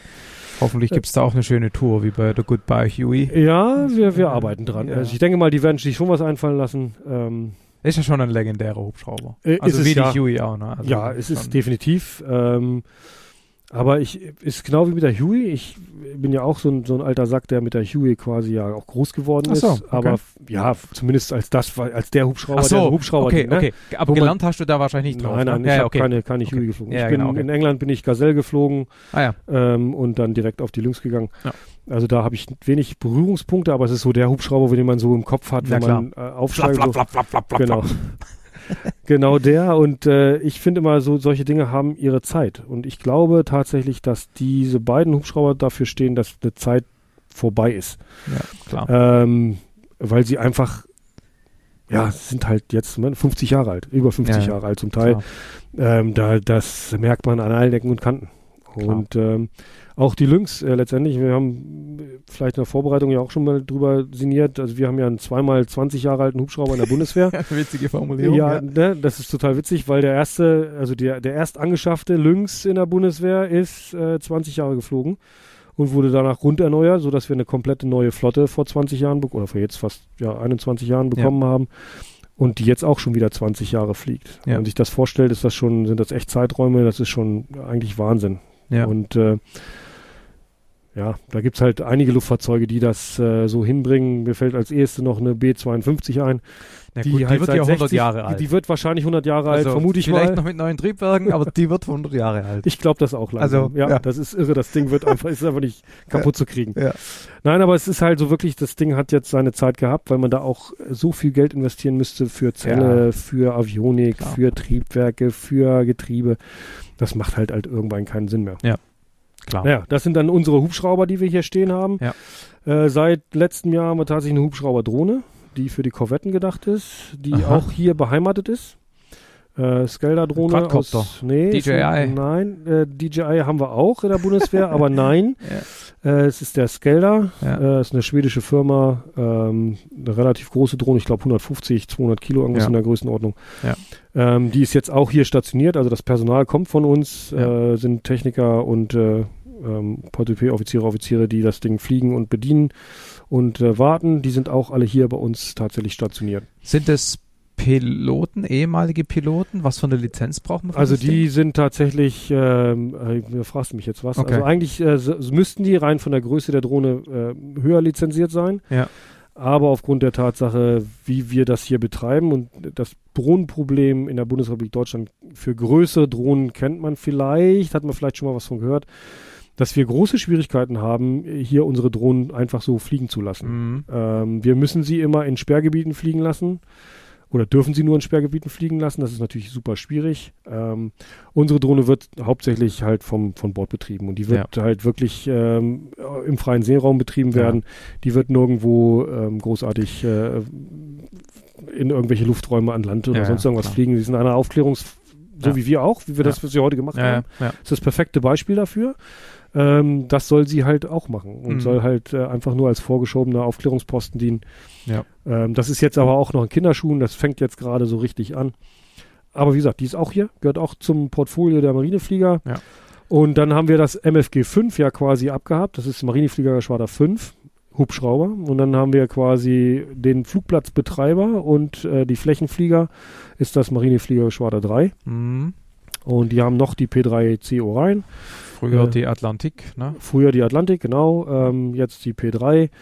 Äh, ähnlich alte Luftfahrzeuge. Man hat gemeint, man kann mit der P3 halt länger fliegen, was jetzt ja tatsächlich nicht der Fall ist. Irgendwie neue Flügel bekommen teilweise. Ne? Genau, sie sollten neue Flügel bekommen. Dann hat es einen Brand gegeben bei Airbus. Da kann Oh. man natürlich nichts für. Da Ja. ist ein Flügel, glaube ich, ganz abgebrannt. Okay.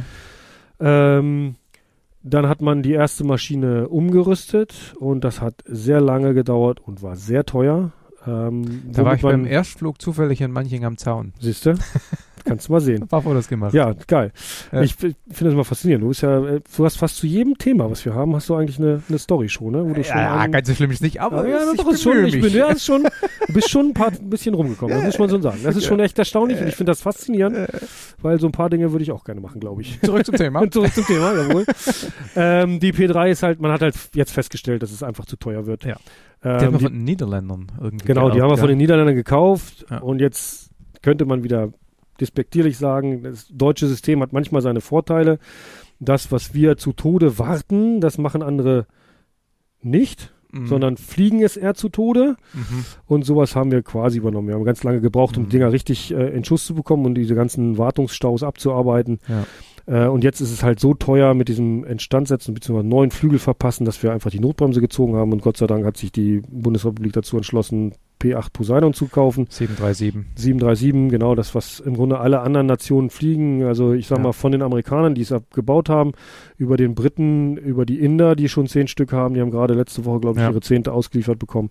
Ja. Ähm, ja, kriegen wir jetzt auch P8. Das ist ein Riesenschritt vorwärts. Ähm, gucken wir einfach mal, was da, wann, da, wann die hier aufschlagen. Und sie sollen zum selben Zeitpunkt, wo die Lynx äh, abgelöst wird von einer 90, äh, hier auch stehen, nämlich 2025. 25. Ist nicht mehr so lange hin. Mhm.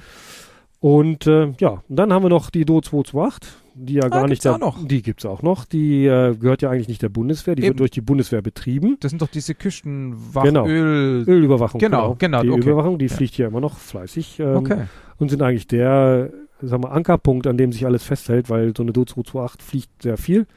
Auch wenn die New Generation vielleicht nicht so nicht so super eingeschlagen hat, wie man sich das vielleicht vorstellen mag, aber das ist tatsächlich der Ankerpunkt, die fliegen immer. Die fliegen Tag und Nacht äh, ihre Streifenflüge in der Nord- und Ostsee Mhm. für ähm, die äh, Ölüberwachung. Mhm. Und das ist das, was wir hier noch als Marineflieger haben. Früher Ähm, mal Tornados, ne, habe ich vorhin schon erwähnt. Die Ja, wurden die dann an waren aber nicht hier. abgegeben. Ja, nee, aber aber die waren wurden, hier, Ja, genau. die waren in Jagel? Nein, in, äh, die waren in Schleswig und in, äh, in Schleswig und in Jever. Jever, Jever, genau, Ja, genau, Jever, ja, genau. Genau, Wittmund, da so die Ecke. Das Genau, sind alles genau, so die ja, ganzen ja. Plätze, die halt die Ja. Küstenplätze, die hier waren. genau. Auf dem größten Flugzeugträger die, der Welt, ne? Schleswig-Holstein. Das ist tatsächlich, war das früher mal unser Gag, weil alle gesagt haben, wir brauchen Flugzeugträger. Haben wir gesagt, wir haben doch den größten der Welt. Schleswig-Holstein. Ja. Links und rechts kann man überall abbiegen, Äh, sowohl Nord- und Ostsee bedienen. Ja. Das äh, Ja. läuft eigentlich schon. Ja, nee, das sind die Marineflieger und die werden, sind jetzt in einem Stadium, wo wir uns wahnsinnig verändern. Extrem spannende Zeiten, wie ich finde. Ähm, ich selbst werde den Schritt ja auch wagen und werde die Lynx leider im Stich lassen und bin quasi schon angefangen mit der NA90-Schulung, zumindest Theorie habe ich schon mal gemacht und Mhm. werde Ende des Jahres wahrscheinlich dann äh, eine Simulatorphase beim Heer machen mhm. Ah, und werde den Umstieg machen. Genau, das Heer macht quasi die Initialschulung Ja. NA90 Ja. ähm, und dann machen wir so Umschulungsparts bei den Franzosen, bei den Holländern, bei den Italienern. Also wir sind ja, ja noch bei keiner eigenen Schulung, weil wir so personell halt wirklich nicht so gut aufgestellt sind. Mhm. Äh, und wir müssen ja das, die Altmuster noch betreiben. Äh, die wollen ja auch noch äh, benutzt werden und die, die Flotte verlangt ja nach uns, auch lynxmäßig. Und dann sollen wir irgendwann mal 48 NA90 hier bei der Marine stehen haben. mhm. Äh, spätestens 2025, 26, 27 so in der Zeitraum und dann wird hier ist also wie gesagt das ist eine riesenspannende Zeit Mhm. was wir da vor uns haben und dann gleichzeitig auf P3, P8 um, Ja, ja. umschwenken Ja. Wahnsinn also wenn man das sich überlegt ist das hier echt irre Wie viele Links habt ihr jetzt? äh, wir haben noch jetzt muss ich mal wieder rechnen wir hatten mal 26 wir sind bei glaube ich 24 Okay. äh, 23 24 Mhm. Ja. Okay. Sollen wir ein bisschen über den Lynx, über die Lynx an sich reden? ähm, genau, du hast schon gesagt, äh, englische Hubschrauber, Westland. ja Westland Ähm, mal ursprünglich also es ist ein Design aus den 70er Jahren Ja, Äh, als die britische Marine halt danach für ihren Nachfolger von der Wasp gesucht hat, haben Ja. die halt die Lynx entwickelt Ja. als äh, Small Ship Helikopter, sagt man immer so. Und Small Ship war damals tatsächlich noch Small Ship. Die britische Marine hatte den Type 42 Destroyer und wer sich da mal ein Bild von anguckt, mit einer Lynx auf dem Flugdeck, da steht der gesamte Schwanz der, des Hubschraubers hinter dem Flugdeck. Ja. Also über Wasser. Ja. Weil die so kleine Flugdecks hatten. Ja. Ähm, tatsächlich war es da, ging es darum, ein leistungsfähiges Luftfahrzeug zu generieren, was ähm, eben sowohl den Überwasser- als auch den Unterwasserkampf, wobei der Unterwasserkampf eher durch, erst durch die deutsche Marine zustande gekommen ist, mhm. ähm, so ein bisschen zu forcieren. Also wie gesagt, 70er Jahre Design. Ähm, Schöne Hubschrauber eigentlich, wenn man nicht tausend Sensoren ranbaut, finde ich. Also vor allem, ich finde die Kiste mit Kufen ja. und dem etwas, diese etwas ja. verlängerten Nase. Sehr geil. Sieht das geil ist aus. Mein, ist mein absolutes Lieblingsstück, ja. muss ich sagen. Ähm, ich finde tatsächlich die wirklich als die britische Army-Variante ja, ist genau. das ja, ja, ja. Äh, die mit den Kufen gemacht wurden, finde ich äh, super schick. Ja. Es äh, Sleek Helikopter, sage ich ja. mal so, richtig schick. Dann oben auf dem Dach dieses kleine Mastvisier oder dieses kleine Visier auf dem Dach. Das ist schon ganz geschickt und schick äh, gemacht gewesen und ist natürlich auch allein von den Design-Features, die man da eingebaut hat, ein, ein Wahnsinns-Hubschrauber für die Zeit. Ja. Das ist das, was ich immer wieder faszinierend bei diesen alten Luftfahrzeugen finde. Das geht auch beim Seeking. Da wird wahrscheinlich der ein oder Seeking-Pilot noch viel mehr erzählen können zu, was die coolen Features von so einem Seeking sind, aber da muss man nur die Schwimmfähigkeit mal hinstellen. Für einen Hubschrauber, der SAR machen soll, schon mal ein ausgezeichnetes Feature. Weil es gibt auch nur bei gut ruhigem Wasser geht. Ja, geht natürlich nur bei ruhigem Wasser, aber so, ja. ja. möchte man nicht bei Sturm machen, aber ja. man hat immerhin die Möglichkeit. Ja. Die, die, Amerikaner haben tatsächlich, als die ersten S-61 auf den Markt kamen, mhm. mit noch einem Triebwerk, sind die tatsächlich ihre Rettungseinsätze so geflogen. Die haben mhm. die Leute da in, quasi in ihre Maschine reingezogen. Ja. Das ist schon echt krass. Ähm, nee, aber zurück zur Lynx. Ähm, da sind so viele durchdachte Sachen drin. Da gibt natürlich auch nicht so schöne Sachen. Ja. Jeder britische Pilot wird wahrscheinlich gleich sagen, oh mein Gott, denk nur an die Hydraulikpumpen und den ganzen Kram, der da drin ist. Nenn ähm, mal ein gutes Design-Feature. Ein gutes Design-Feature finde ich persönlich den Hauptruderkopf. Ähm, der ist äh, teilgelenkt. Ähm, ihr kennt das mit Hubschrauber, äh, muss ja in allen Ebenen quasi ein Gelenk haben eigentlich, damit er diese ähm, Kräfte, die auf den Rotor wirken, ausgleichen kann. Ja. Normalerweise hat man ein Dreh Blattdrehgelenk, hat ein Schlaggelenk und ein Schwenkgelenk. Ja. Ähm, und das als wirklich als Gelenk. Ja. So wie beim Seeking halt. Das sieht man dann auch, wenn man so äh, große Hubschrauber sieht, die haben ja. so riesige große Rotorköpfe. Und bei uns ist das genau ein geschmiedetes Teil aus Titan beziehungsweise ja, äh, geschmiedet, gegossen ähm, und ausgefräst äh, das Schwenken und das Schlagen ausgleicht. Das mhm. macht bei uns nur das Titan. Bo 105 ist so ein richtig krasses Beispiel dafür. Ja, genau. Äh, und das Drehgelenk ist halt tatsächlich noch ein richtiges Gelenk. Also wenn ich den Anstellwinkel der ja. Blätter verändern möchte, dann kann ich das per Drehgelenk machen. Okay. Ähm, den finde ich halt grandios. Jeder, der den Rotorkopf sieht, sagt, ey, das ist alles, mhm. weil das wirklich nur ein, ein, ein Teil ist und damit diese unglaubliche ähm, Agilität des Hubschraubers ermöglicht. Ähm, um eben auch auf Schiffen, auf schwankenden Plattformen zu landen, die halt äh, sich auch irrational manchmal bewegen oder ziemlich doll bewegen. Ja. Vielleicht kennt von eine andere, der eine oder andere von euch ähm, das ähm, Video von dem dänischen Hubschrauber, der versucht auf so einem Patrol Vessel zu landen. Wer es nicht kennt, ich werde es verlinken. das ist ja schön. Äh, ist immer wieder gut. Die haben so ein Video auch jetzt gemacht mit dem SA60, das mhm. ähnlich äh, aussieht, ähm, aber ich finde halt, die Lynx ist dafür einfach der Hubschrauber. Punkt. Ja. Also ja. da gibt's für mich, für so kleine Schiffe gibt's nichts Besseres. Ja. Dann das andere Feature, das ist jetzt, hat nichts mit der Kufe zu tun tatsächlich, ist das Fahrwerk. Dieses Fahrwerk kann so unglaublich viel ab, ist ein festes verbautes Fahrwerk. Ja. Sind einfach nur Stoßdämpfer, ähm, die besonders in eine Richtung Stoßdämpfen, nämlich wenn man landet. ähm, und das machen die so gut, dass man diesen Hubschrauber echt unter Bedingungen landen kann. Äh, da, ich habe meine erste Landung quasi, die so war, war auf, auf Land da ist der äh, englische Fluglehrer mit mir, ich habe meine Ausbildung damals in England gemacht, ja. ähm, ist äh, auf den Spot geflogen und hat dann gesagt, so pass mal auf, so sieht das aus, wenn man hart auf einem Schiff landet. Mhm. Also Schiff kommt mir entgegen, ich komme nach unten, ja. äh, zwei ne, Vektoren treffen sich. Ja, also hier sagt immer einer, das ist der Hubschrauber fällt auseinander. Man macht das nicht tun, aber ja. dieser Hubschrauber hält das tatsächlich aus. Okay. Ist echt irre. Also Wahnsinn okay. was der ab kann. Ähm, dazu kommt dann halt, dass äh, ist der einzige Hubschrauber nach meinem Wissen ist im Moment jedenfalls, der negativ, äh, ähm, also negativen Anstellwinkel erlaubt. Natürlich nicht im Fluge. Das ist ähm, Hä? Negativen Anstellwinkel, aber nicht im Fluge. Nein, du kannst den, also du kannst die, du musst ja, wenn du fliegst, musst du ja Auftrieb erzeugen. Ja. Das heißt, die Blätter müssen einen positiven Anstellwinkel haben. Ja, genau. Ja, wenn du am Boden stehst, kannst du diesen äh, sozusagen so. den Nullpunkt überdrücken Ja, und kannst äh, quasi die Rotorblätter einen, einen neg- negativen Ja. Anstellwinkel verpassen und dich an den Boden pressen. okay. Und das ist natürlich bei Boden, der sich nicht bewegt, nicht so relevant, aber Nein, Boden, aber bei- der sich bewegt, hilft das. Bei Boden, der Ja. sich bewegt und ich habe das in meiner Karriere tatsächlich schon zwei, dreimal gebraucht. Ja. Ähm, denn das nächste Feature wäre die Harpune. mhm. Ähm, diese sogenannte Harpune ist nichts anderes als ein hydraulischer Greifarm. Das muss man sich jetzt nicht vorstellen, dass die hervorschießt wie eine Harpune, sondern wirklich nur ausfährt. Ja. Er hat aber so zwei Haken, die dann in dieses Grid auf jedes deutsche Schiff oder jede, viele Schiffe der Welt haben so ein sogenanntes Grid. Das ist nichts anderes als ein äh, schmiedeeisernes Teil, in dem ganz viele Löcher drin sind, Ja.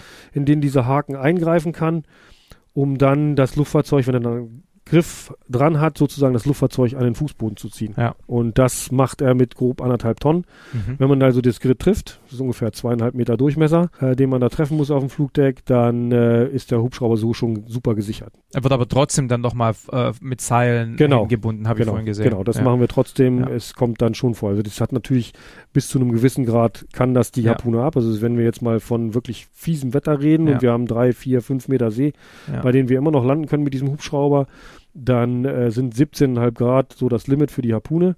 ja, weil die halt natürlich auch nur senkrecht greift. Genau. Das heißt, alles, was Genau. zeitliche Kräfte sind, ist halt schwierig, denke Genau. ich. Und ja. dann kommt nämlich, dann kommen nämlich solche Sachen wieder ins Spiel wie negativen, also Abtrieb erzeugen, Ja. Ähm, Seile spannen, also in dem Falle Lashings nennt man die, Ja.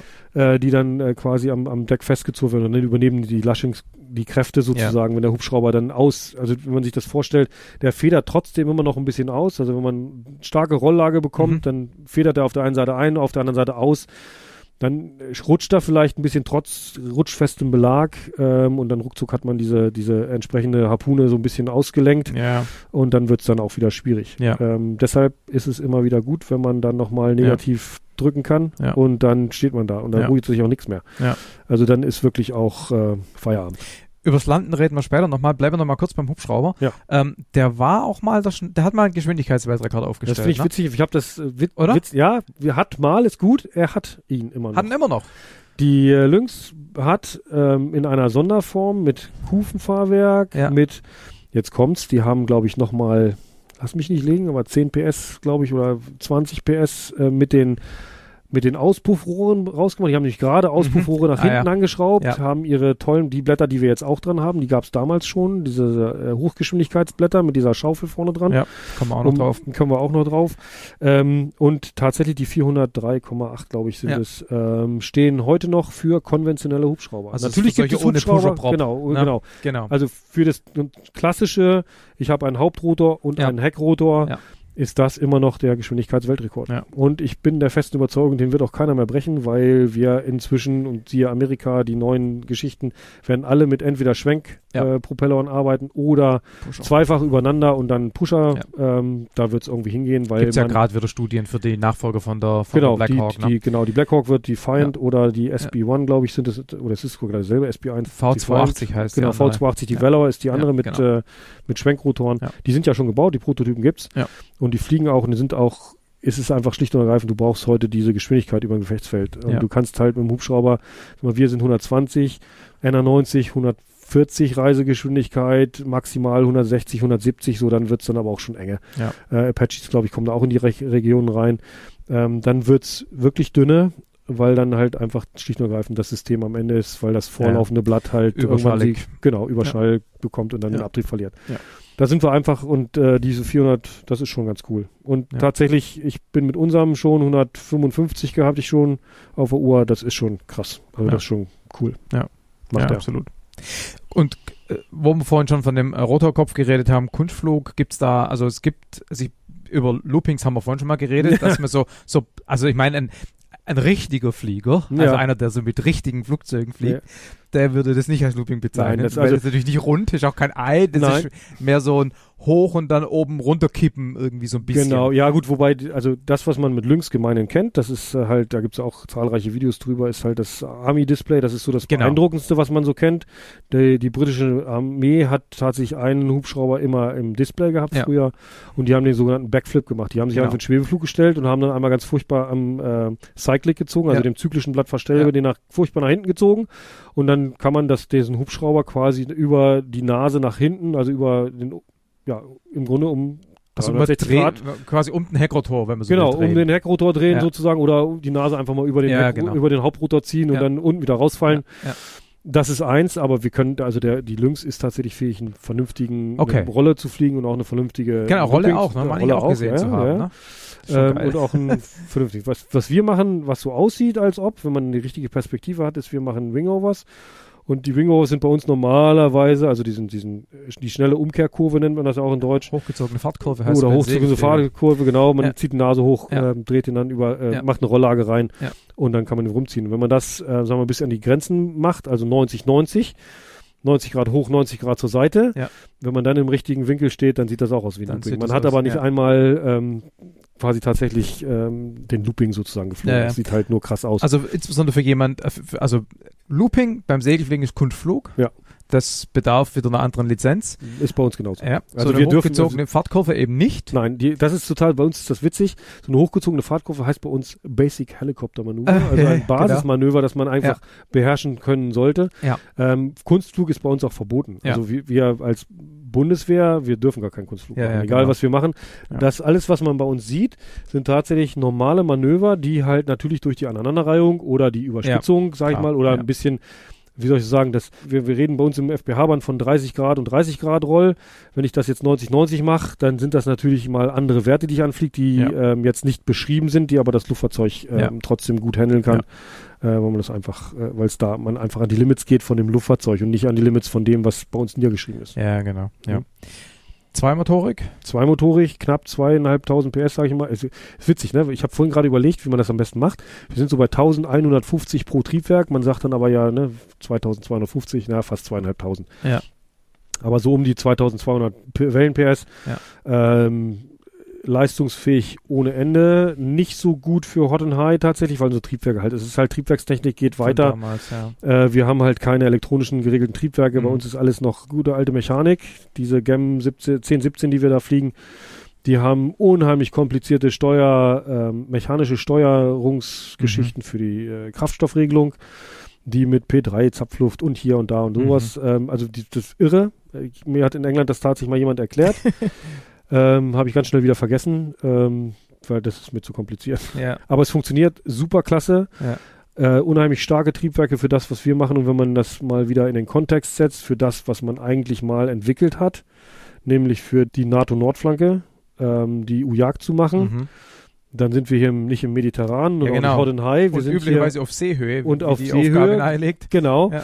Und dafür ist der perfekt. Das Ja. ist genau das, was wir machen wollen. Also Ja. wir haben da unheimliche Leistungsreserven.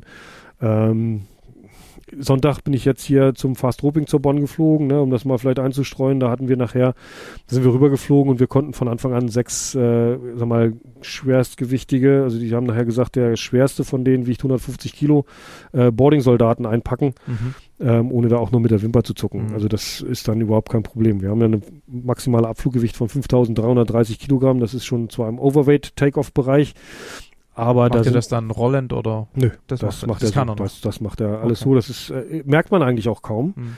Man merkt Nur es das Triebwerk kommt halt an der Grenze. Triebwerk ist dann halt Ja. bei 100 Prozent und nicht Ja. bei 80 oder Ja, 70. okay. Ne? Also da ist dann schon, äh, merkt man das schon. Ähm, und jetzt bei so Tagen wie heute, wo es so richtig heiß wird nachher, da merkt man es auch, dass es dann an die, an die Temperaturlimits geht. Da kommt man vielleicht nicht mal mal in den Talk.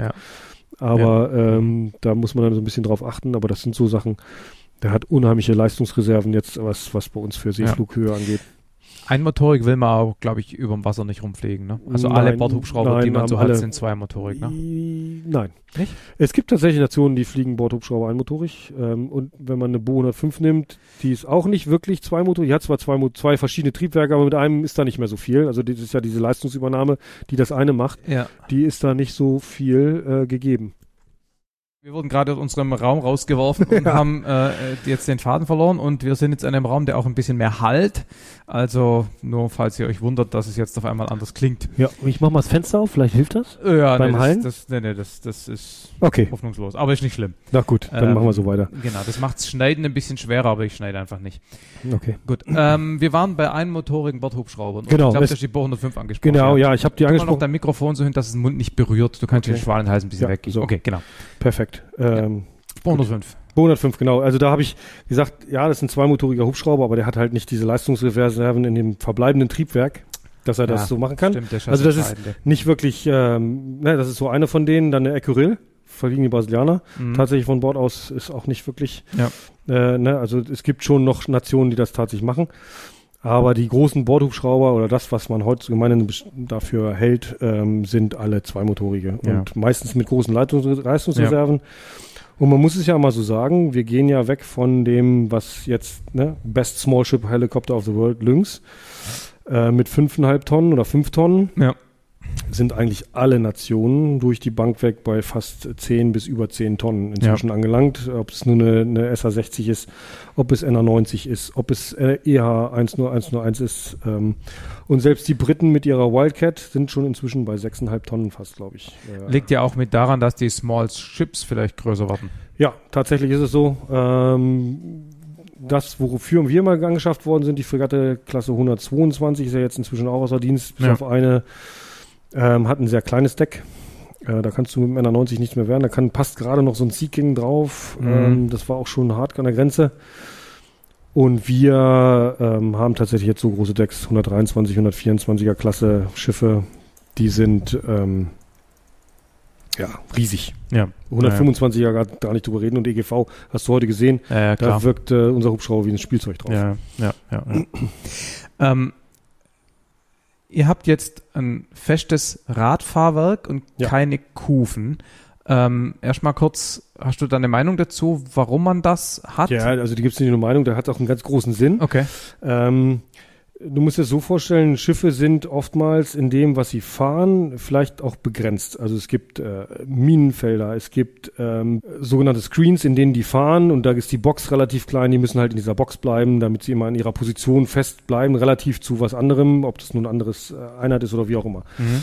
Sind halt ähm, Gemeinde, was ich damit sagen will, Gemeinen begrenzt in ihrer ähm, in ihrer Bewegung. Schiffe. Schiffe. Mhm. Die Schiffe sozusagen. Auch wenn man, auch, die Schiffe glauben ja immer, sie fallen runter, wenn sie dann über ihren Rand, über den Rand ihres äh, Sektors fahren. Ja. Ähm, aber tatsächlich ist das, hat das schon einen Hintergrund. Ähm, so, um diesen Hubschrauber dann halt bei jedem Wind starten zu können, dann auch wir als Hubschrauber müssen in den Wind starten äh, um mhm. unsere möglichst beste Leistungsabgabe zu generieren. Ja. Ne? Also wenn der Wind halt 90 Grad auf dem Heckrotor steht, ist das der Leistung nicht förderlich, sondern genau. wenn er von vorne kommt, genau. gleichzeitig mit dem Heckkonus sozusagen den Hubschrauber stabilisieren kann. Genau, also euer Problem ist sozusagen nicht irgendwie die, die sozusagen die dadurch durch den Wind erzeugte Auftriebsleistung, die macht ihr euch ja selber, sondern ja. es geht um den Wirkungsgrad vom Heckrotor. Um, unter, Taub, andere, unter anderem, tatsächlich haben wir den sogenannten äh, Transitional Lift, haben wir auch, ja. bei uns auch, der ist auch gar nicht unvernachlässigbar. Aber erst bei Geschwindigkeiten, nachdem nachdem ihr schon abgehoben seid. Nö, der kann ja auch, wenn du Gut, wenn mal, bei uns bei ja. 10, 15 Knoten ja, das passiert, ja, okay. äh, sage ich mal so, und der,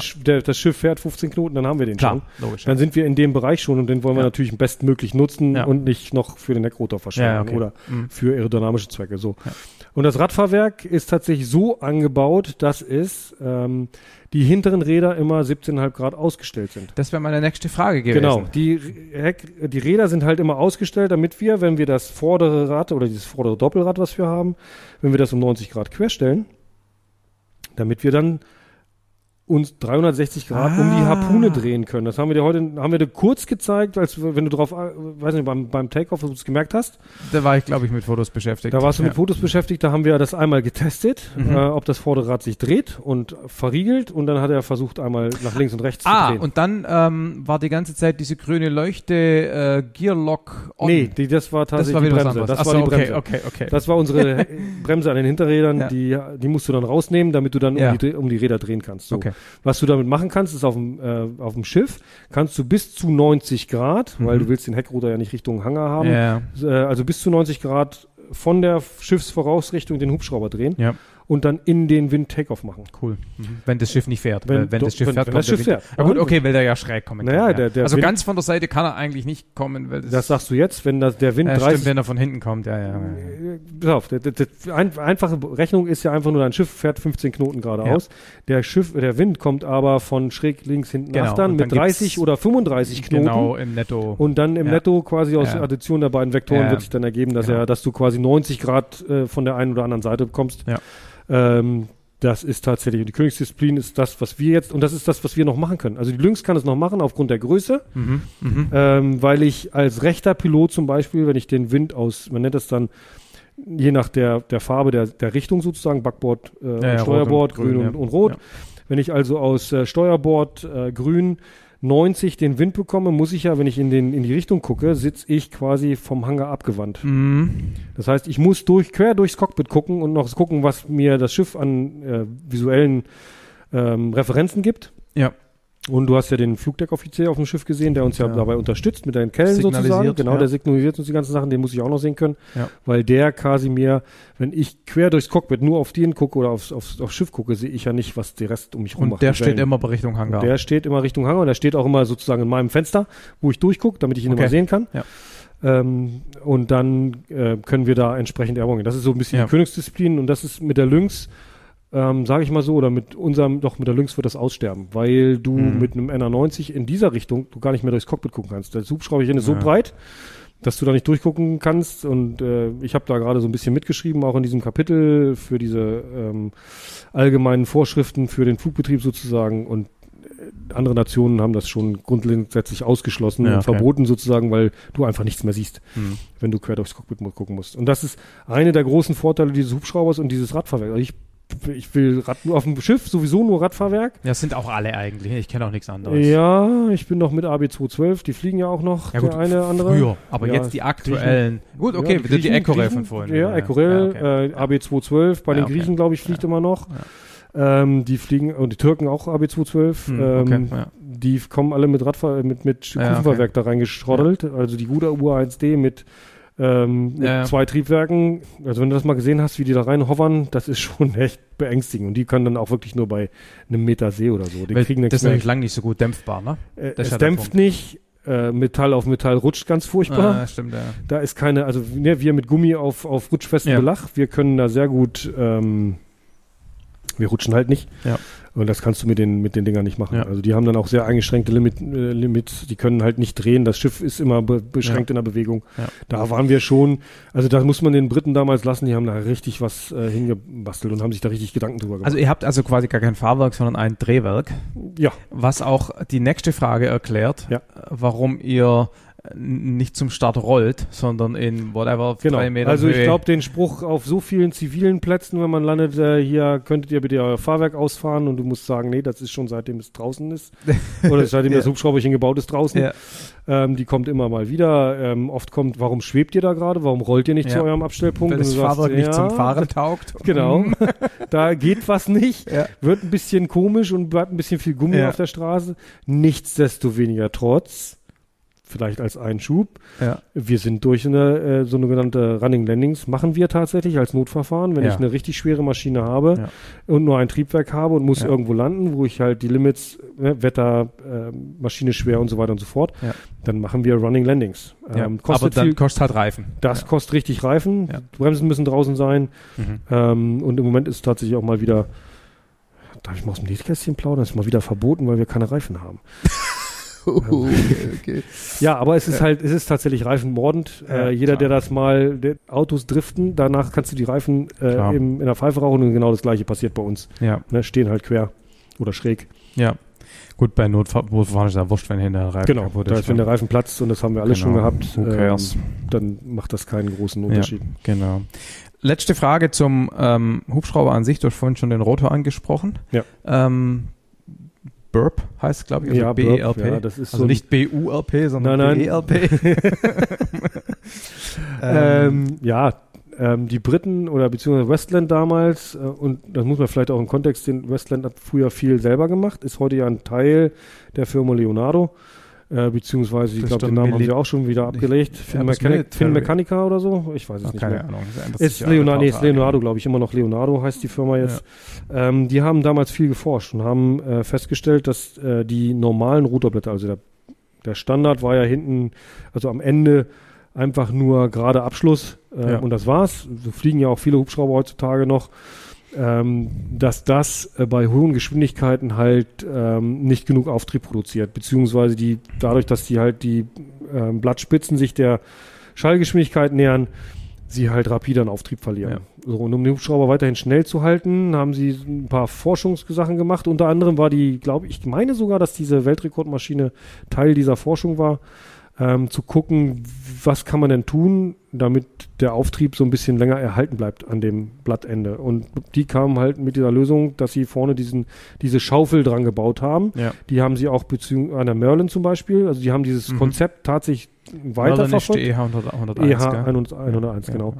Ja. Ähm, da haben die das auch dran. Die hat auch für ihre Größe, das habe ich mal in der Firma gesehen, da war ich baff erstaunt, wer das mal, ein Luftfahrzeug von dieser Größe, fast, ich glaube, zwölf Tonnen können die, äh, riesengroßer Hubschrauber, äh, wenn er mal drunter steht und sich die Hauptrotorblätter anguckt, der wird erstaunt sein, wie wenig die über die Nase über wegragen, weil die sehr, sehr kurz sind für ihre mhm. Größe. Also ich finde das mhm. faszinierend bei diesem mhm. Hubschrauber. Mhm. Ähm, um da zurückzukommen, das scheint für okay. schnelle Geschwindigkeiten eine sehr gute Lösung zu sein. Mhm. Ähm, okay. Und damit hat die Firma Leonardo quasi auch ein Einst Alleinstellungsmerkmal. Wie gesagt, Merlin fliegt noch damit aber zukünftige scheint das nicht mehr zu machen. Ich meine, dass Airbus diese abgewinkelte, das was Sikorsky auch macht, so nach ähm, genau, dass sie so ein bisschen nach hinten abgewinkelt ja. ist. Das scheint halt anscheinend auch gut zu funktionieren. Ja. Äh, hat Sikorsky ja auch mit dem SA60, meine ich, äh, so leicht abgewinkelte habe ich gerade nicht vor Augen, aber ja, kann sein, ja. Kann, ich meine, dass ich da ja. gerade noch ja. so. Aber das ist dann die andere Variante. Es geht letztendlich immer darum, äh, den Auftrieb ähm, zu erzeugen, auch bei hohen Geschwindigkeiten, weil das eben das ist, was heute zählt. Du ja, musst klar. halt Speed, Speed, Speed für alles Mögliche. Ähm, für uns als U-Jäger die halt ihren Großteil der Zeit im Schwebeflug verbringen. Ja, genau. Ist es ist so nicht, ich will jetzt nicht sagen kontraproduktiv. Früher haben sie alle gesagt, es vibriert viel mehr als früher. Das ah, meine ja. ich jetzt nicht zu bestätigen, da, solange wie ich das jetzt fliege. Äh, ob das jetzt ein bisschen mehr vibriert. Also schütteln tut es schon. Schütteln tut es schon, ja klar. Ja, aber ja. ist jetzt nicht im Spiegel. Also wenn wir im Sonarhover stehen, ist es jetzt nicht so, dass ich jetzt hier total nach zwei Stunden Sonarhover mhm. total durchgeschüttelt bin und wackelnderweise aus dem Hubschrauber aussteige. Das äh, ist dann tatsächlich nicht der Fall. Okay. Lass mal ein paar Takte über Avionik reden. Das, mhm. wie gesagt, ist ja ein Hubschrauber aus den 70er, 80er Jahren. Ja. Da würde man viele runde, bunte Instrumente erwarten. Ja. Ähm, ich frage ich mal andersrum, wie war es denn für dich? Wie hast du denn den Eindruck bei uns jetzt, im jetzigen Zustand? Naja, ähm, ich, ähm, ich bin mal bei Sophia mitgeflogen, mhm. 747 SP. Ja. Und die haben auch ein Glascockpit eingebaut mhm. bekommen, mhm. auch um den ganzen Navigations-Precision-Anforderungen. Ja. Das Ding hat aber noch einen Flugingenieur und die ganzen Systems, die waren ja. alle noch analog. Ja. Und so ähnlich ist es bei euch vorgekommen. Genau. Ihr hattet quasi die, immer noch die Rund, die Dials, die Steam Gauges für, keine Ahnung, Triebwerksanzeigen, aber ihr hattet eine, ein, ein, ein, ein Flight Management System mehr oder weniger drin. Und äh, einen schönen grünen analogen Bildschirm für das Radar, den ich nicht fotografieren konnte, weil ich immer nur zwei Zeilen gesehen habe, weil das Ding genau. refreshed. Ja, genau. Also das ist wohl noch original. Das ist noch original. Also genau. ja, tatsächlich, ähm, der Hubschrauber hat ähm, ins, bei der Marine, bei der deutschen Marine jetzt äh, tatsächlich mehrere Stufen durchlaufen wie das eigentlich, glaube ich, üblich ist mit Luftfahrzeugen. Also wer, ja. wer Luftfahrzeuge kann ich nicht vom Anfang bis Ende in eins betreiben. Ich glaube, die Franzosen haben es fast gemacht mit ihrer Lynx. Die haben die so außer Dienst gestellt, wie sie mal in Dienst mhm. gestellt haben. Ähm, das haben wir nicht gemacht. Wir haben nach gut 20 Jahren, so um die 2000er, ja diesem Hubschrauber ein extremen Update unterzogen. Das war der erste. Da haben wir neue Navi eine Navigationsanlage neu bekommen. Äh, ich bin inzwischen schon bei der vierten, ne, dritten Generation, dann äh, dritten Anlage mit der vierten Software, glaube ich, mhm. äh, angekommen. Ähm, also da haben wir wirklich schon viel, viel investiert und gemacht. Das ist auch gut so. Ähm, Wir haben inzwischen zwei MFDs eingebaut, also so Multi Multifunction-Displays, wo die Primary Flight ähm, Displays sozusagen dargestellt werden. Einmal der, der künstliche Horizont und unten Ja. dann der, der, der Kompass. Ja. Das sind so spezielle Multifunction-Displays, die werden relativ viel benutzt oder wurden relativ viel benutzt, um eben analoge Luftfahrzeuge auf digital umzurüsten. Ja. Und eigentlich der Kern unseres Luftfahrzeuges ist die CDU 7000, so nennen wir die. Das äh, Display, die Control and Display Unit, Ja. ähm, die wir da haben von Rockwell Collins, ist tatsächlich mal, glaube ich, äh, konstruiert für die KC 135 Ah, ja. ursprünglich, ähm, ist dann aber für alles Mögliche verwendet worden. Ja. Und bei uns ist sie halt im Hubschrauber gelandet. Und damit macht man was? Frequenzen für Funk und Also da mache ich die oder? komplette, komplette Funkanlage, Ja. sowohl die beiden VHF, UF als auch das HF-Radio. Da mache ich die komplette Navigation damit. Ähm, alles taktische, meine ganzen Wegpunkte. Ja. Also ne, Navigation ist mal im größten Teil alles, was ich damit mache. Ja. Das Radar bediene ich über eine andere CDU. Das ist noch eine CDU 800. Ja. Ähm, Aber ihr habt ja keinen Autopilot. Das heißt, das Ding kann die Wegpunkte, die ihr da einprogrammiert, nicht automatisch. Nein, der fliegt nicht automatisch ab. Also wir können, also du kannst diese Maschine unheimlich gut austrimmen, du kannst eine Höhenhaltung aufschalten und das war's. Das ist mir auch aufgefallen, dass äh, Chris gelegentlich mal Knüppel losgelassen hat. Das äh, Ja. hätte ich mich da, damals bei meiner Stunde Ecuray nicht getraut. Nein, wir haben ja eine, ein Automatic Flight Control System, nennt sich das, eine AFCS.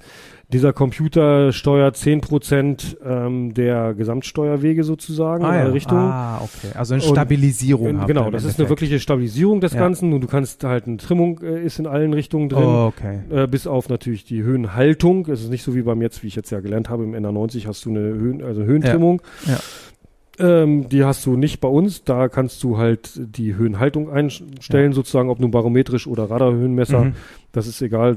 Die hält dann die Höhe automatisch. Ja. Und Chris hat dann einfach ausgetrimmt komplett, ähm, auf Null getrimmt und dann kann er damit fliegen. Dann hat er eine automatische Heading Hold. Ja. Sobald du die Füße draußen hast, hält er die Heading.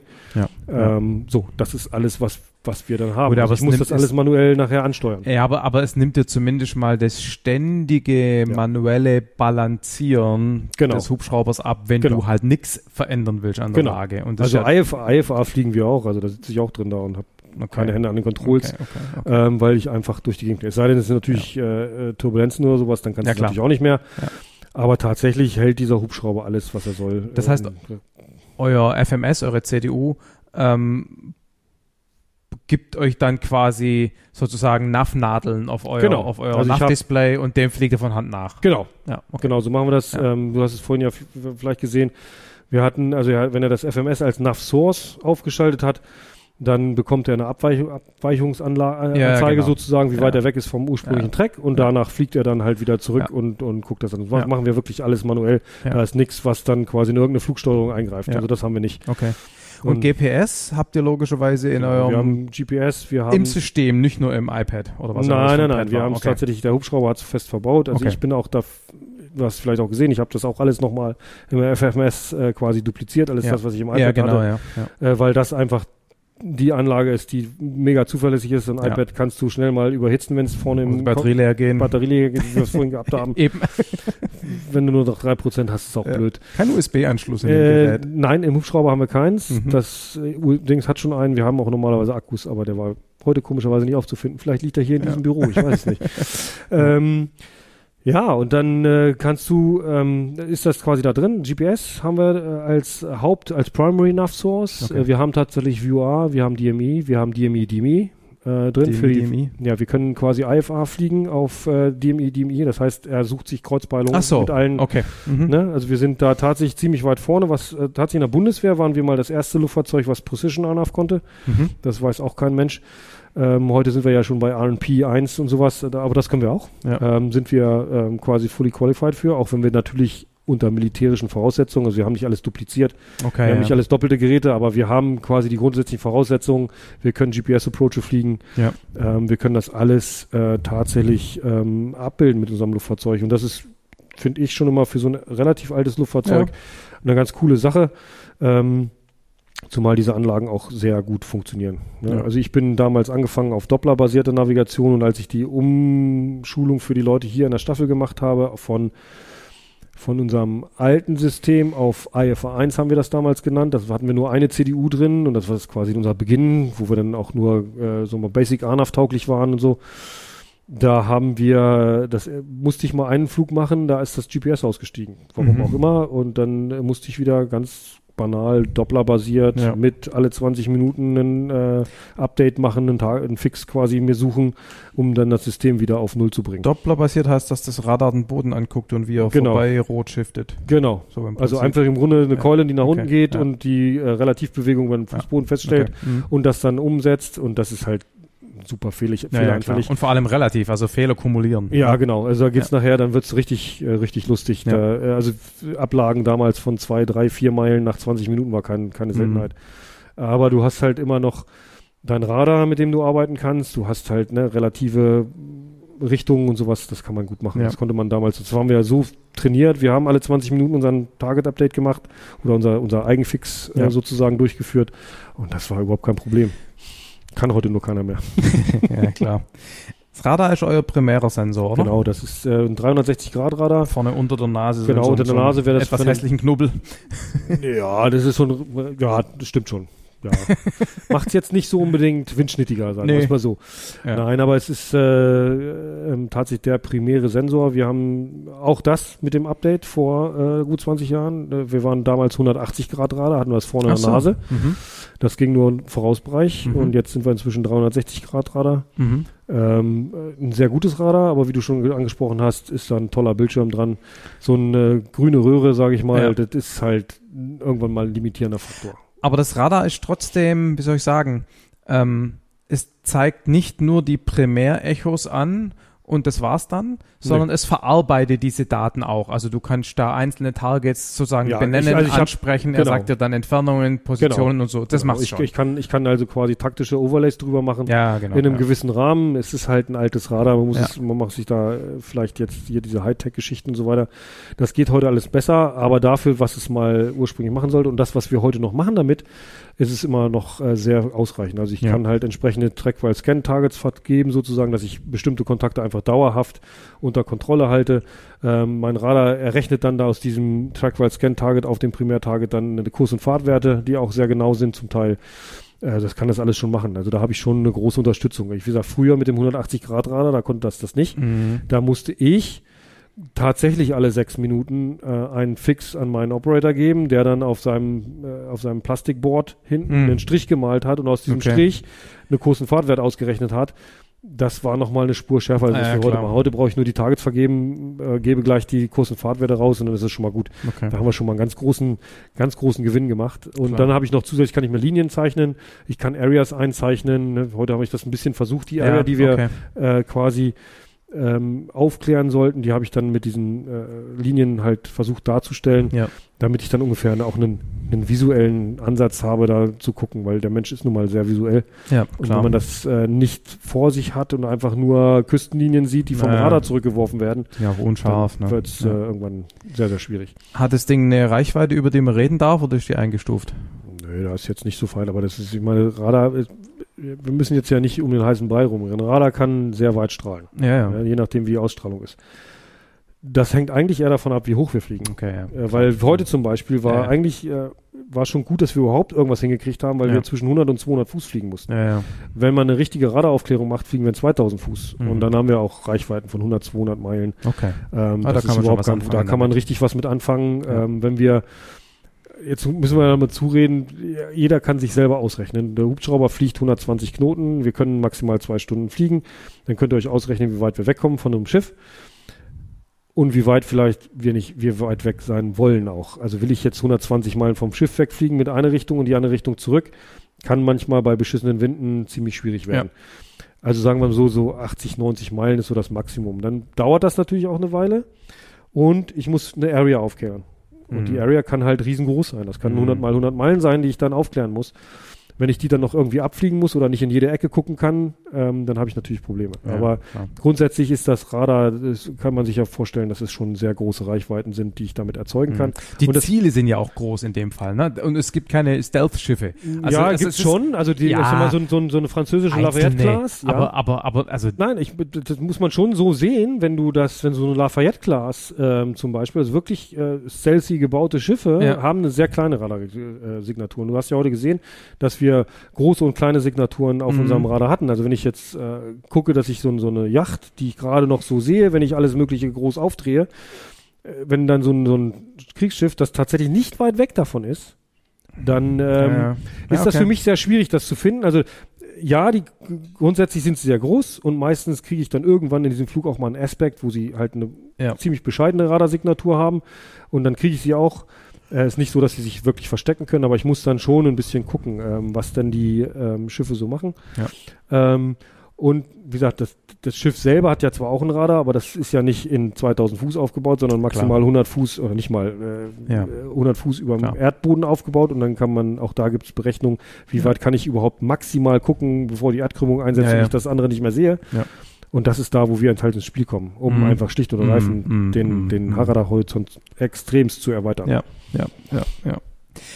Flirre habt ihr auch? Haben wir auch. Zumindest in eins, ein, ein, ein, also nicht in allen Hubschraubern, oder? Ich Nein, wir haben nicht alle. Hubschrauber, wir sind Genau. eine Rüstrolle sozusagen, die wir Ja. dann wirklich, wenn wir äh, Überwasserjagd machen, Forward-looking Infrared. Genau. Forward-Looking Infrared äh, ist tatsächlich eine Lowlight-Kamera drin, eine Infrared drin, Ja. ist bei uns oben auf der Nase, also nicht unten hängend, sondern die ist quasi umgedreht, oben Mhm. drauf gesteckt. Ähm, da haben wir vorne so eine Abdeckung, die wir abnehmen können und dann ist es vorne wirklich nicht mehr hübsch. ähm, dann ist R2D2 aufgebaut, das ist dann, kann man sich vorstellen wie im X-Wing Fighter, nur dass der nicht reingehoben wird, immer Ja. direkt vorm Flug, sondern dann schon angebaut ist durch Ja. die Techniker.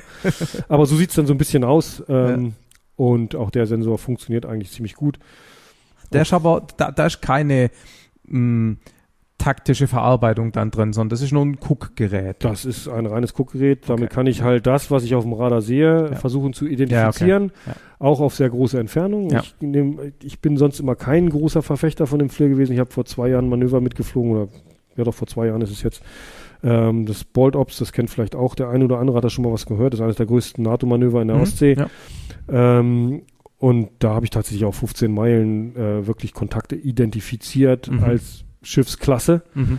was wiederum dann, wenn ich weiß, wie der Gegner aufgestellt ist, welche Klassen er fährt, Mhm. äh, dann natürlich ein unschätzbarer Vorteil ist. Und Ja. wenn ich dann, wenn wir über solche großen Reichweiten reden, reden wir da auch darüber, dass man äh, die gegnerische Flugabwehr da auch nicht unbedingt hinkommt, wo ich dann gerade bin. Mhm. Und dann macht es das Ganze Das schon wieder höchst interessant. Dann Ja. kann ich da rumfliegen und kann alle angucken Ja. und kann allen die Target-Updates geben und äh, Ja. irgendwann sagt meine Mama dann, so, von dem habe ich die Faxen dicke. Deine Mama ist äh, das Schiff, von dem wir Das geschaut ist das seid. Schiff, genau. Ich habe halt öfters mal Mutti im Funk gehört. Genau, Mutti ist unser Schiff, das Ja. ist äh, quasi da, wo wir landen. Ja. Ähm, da fliegen wir dann Ja. immer, immer Mamas Schoß sozusagen. Ja. Was habt ihr sonst noch an Sensorik?